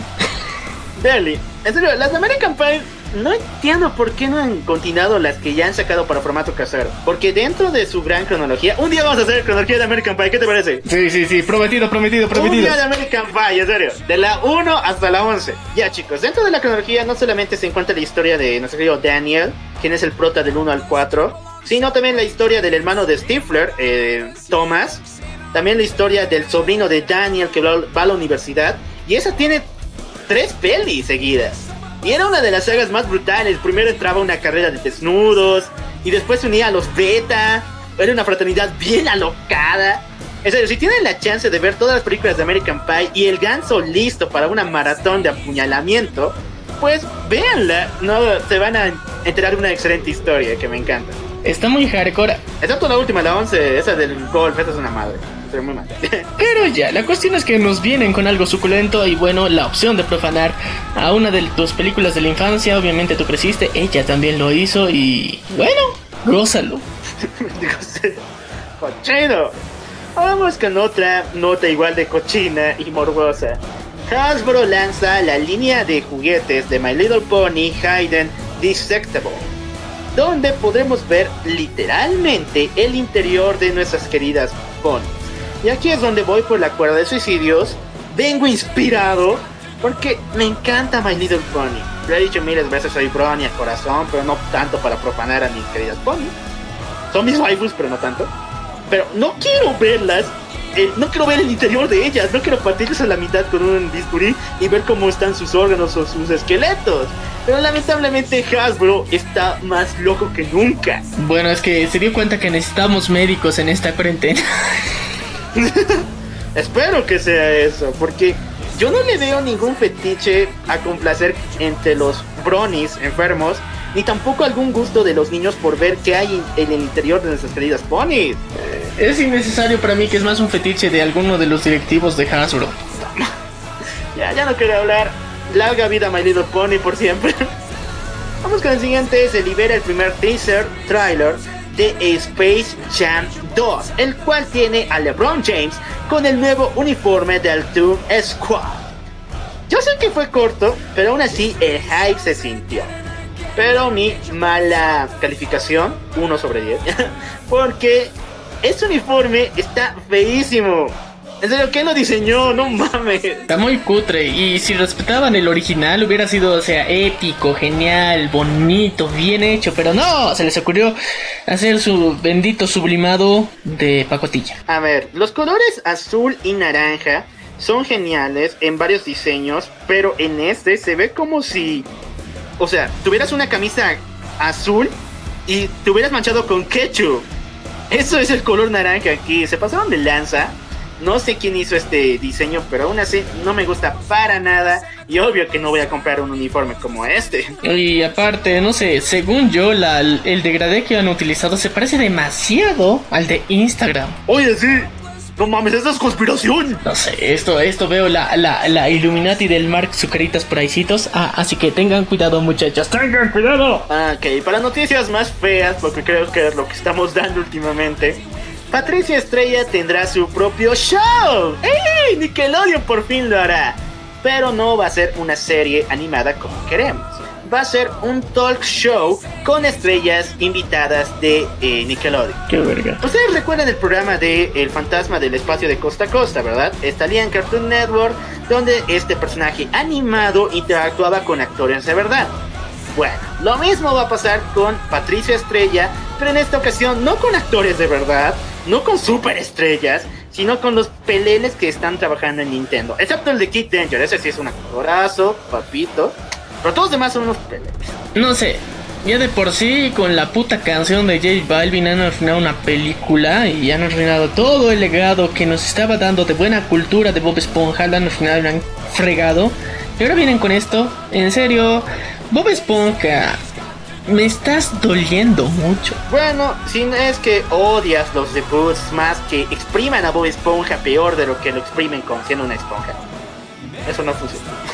bueno, ya estás harto de que expriman a Bob Esponja. Pues prepárate porque ese aún sigue en pie lo de Campamento Coral, la nueva serie precuela donde veremos a Bob Esponja niño con sus amigos. Ay, ya no sabe de dónde sacar leche a una vaca que ya está más que muerta. Ah, es una pena, en serio. Es, es, es, muy triste lo que está pasando y esperemos algún cambio, alguna mejora, alguna oportunidad buena que se le pueda dar. Eh, se merece el respeto Bob Esponja, en, en, en mi opinión personal, así que esperemos que algo cambie, algo mejore y tengamos un futuro brillante más adelante que el que estamos viendo ahora.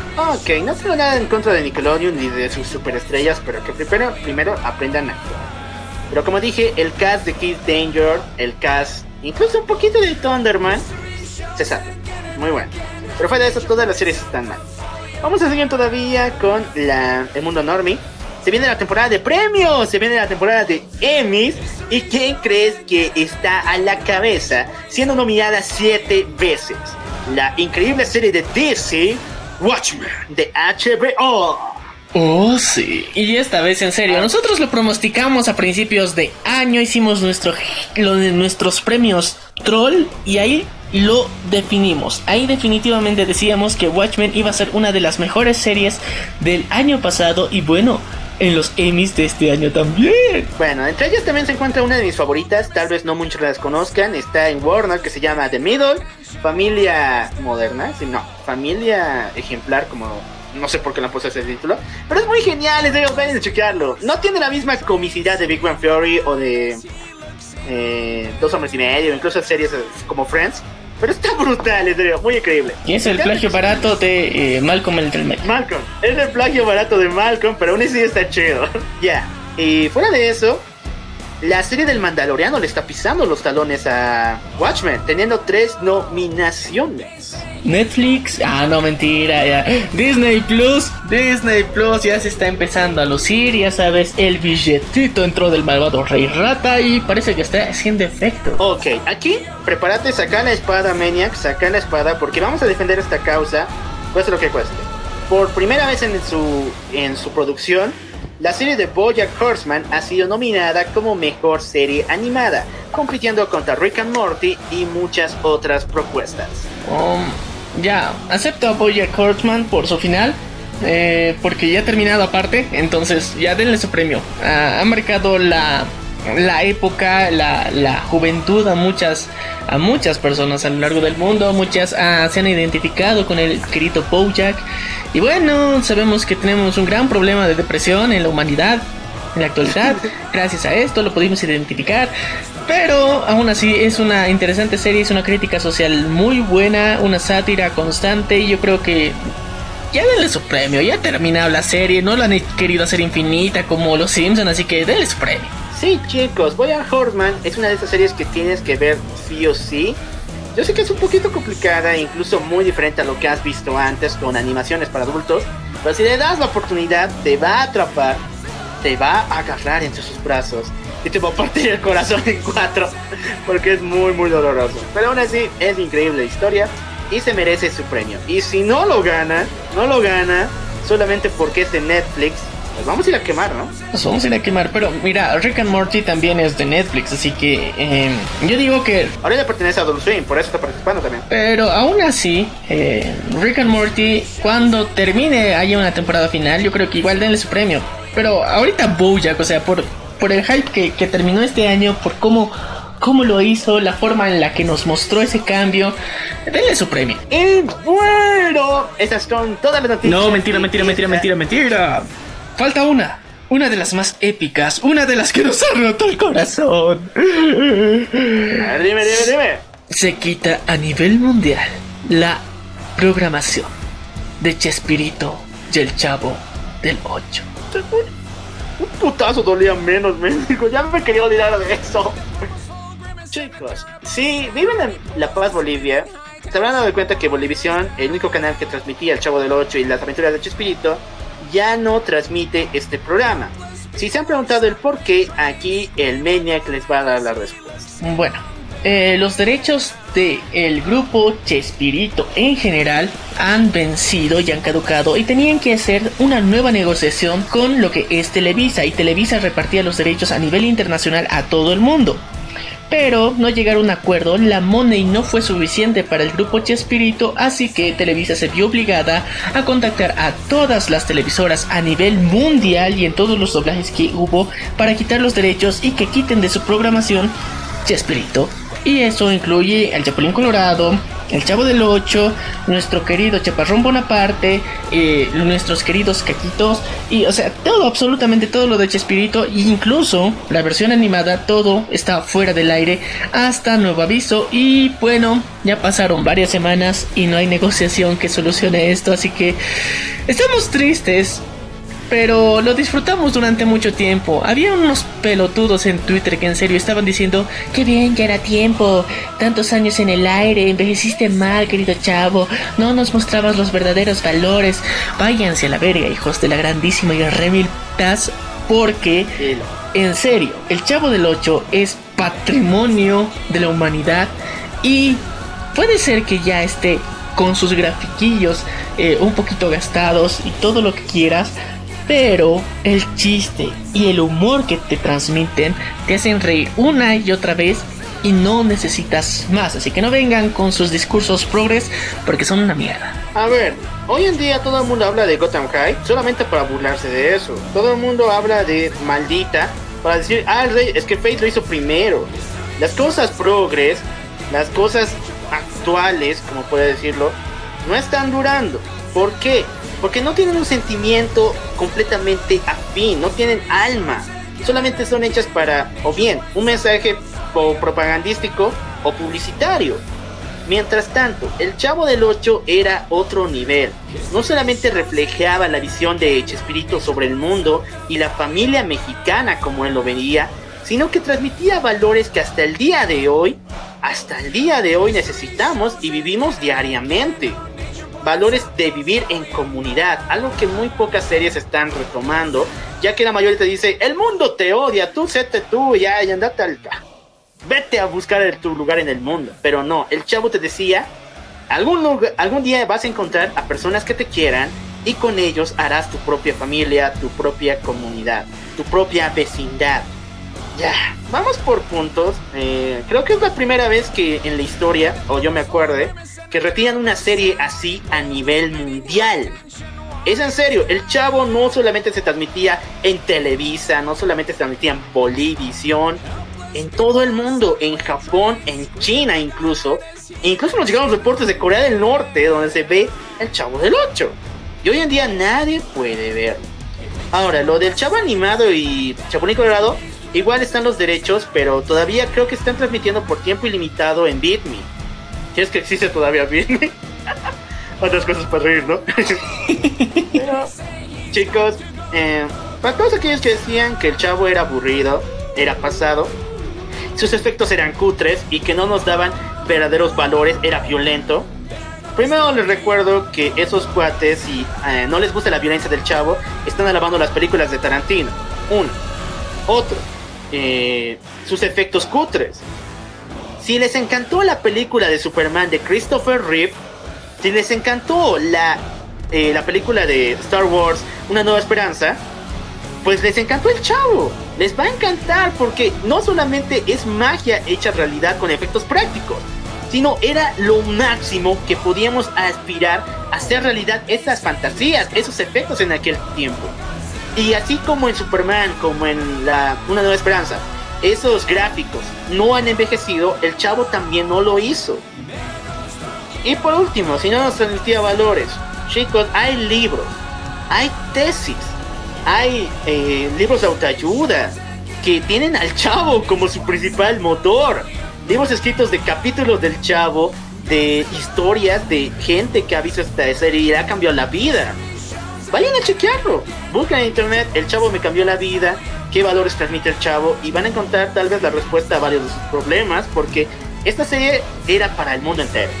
No era solamente para el joven progre, no era para el niño rata, no era solamente para los adultos eh, que se quejan de todo, era para toda la bueno, y después de esta reflexión, en serio, eh, yo creo que ya podemos liberarnos de todo el peso que teníamos, de, este, de este tiempo que nos habíamos ausentado de sus oídos. Así que, muchachos, con esto llegamos al final de las noticias y les tengo una sorpresita muy especial, porque nos acabamos de unir a una de las plataformas más interesantes que nos hemos encontrado en la vida, llamada Co barra Free en esta plataforma ustedes, si es que en serio quieren apoyar la venganza del troll y dicen, estos cuates son la hostia. A ver, les quisiera algún día si los viera les invitaría un cafecito, pues ahora lo puedes hacer realidad porque en la plataforma de Coffee vas a poder invitarnos un cafecito y esto nos va a ayudar a nosotros a mantener el programa y seguir con esta energía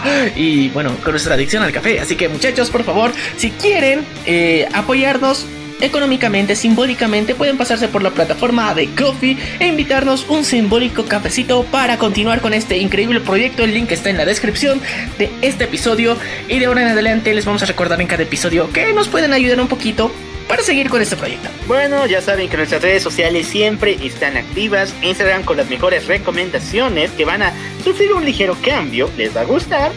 Facebook, donde transmitimos los miércoles eh, D02 y sábados Sword Art Online. También va a tener un integrante más, un cómic increíble que se viene que es Sandman Overture. Prepárense para volarse la barda y explotar el cerebro. Y también en Twitter, humor negrísimo, tan negro que hasta lo puedes escuchar rapear. Así es muchachos, la venganza del troll no se detiene y venimos con el más alto hype del mundo. Hemos regresado. Y bueno, este programa fue un poco menos poco diferente que los anteriores, pero vamos a retomar el ritmo normal de los episodios desde la próxima semana, así que no te puedes perder nuestros nuevos episodios. Bueno, yo soy el local. Y yo soy Maniac. Y esto fue... La venganza del troll. Vemos a la próxima.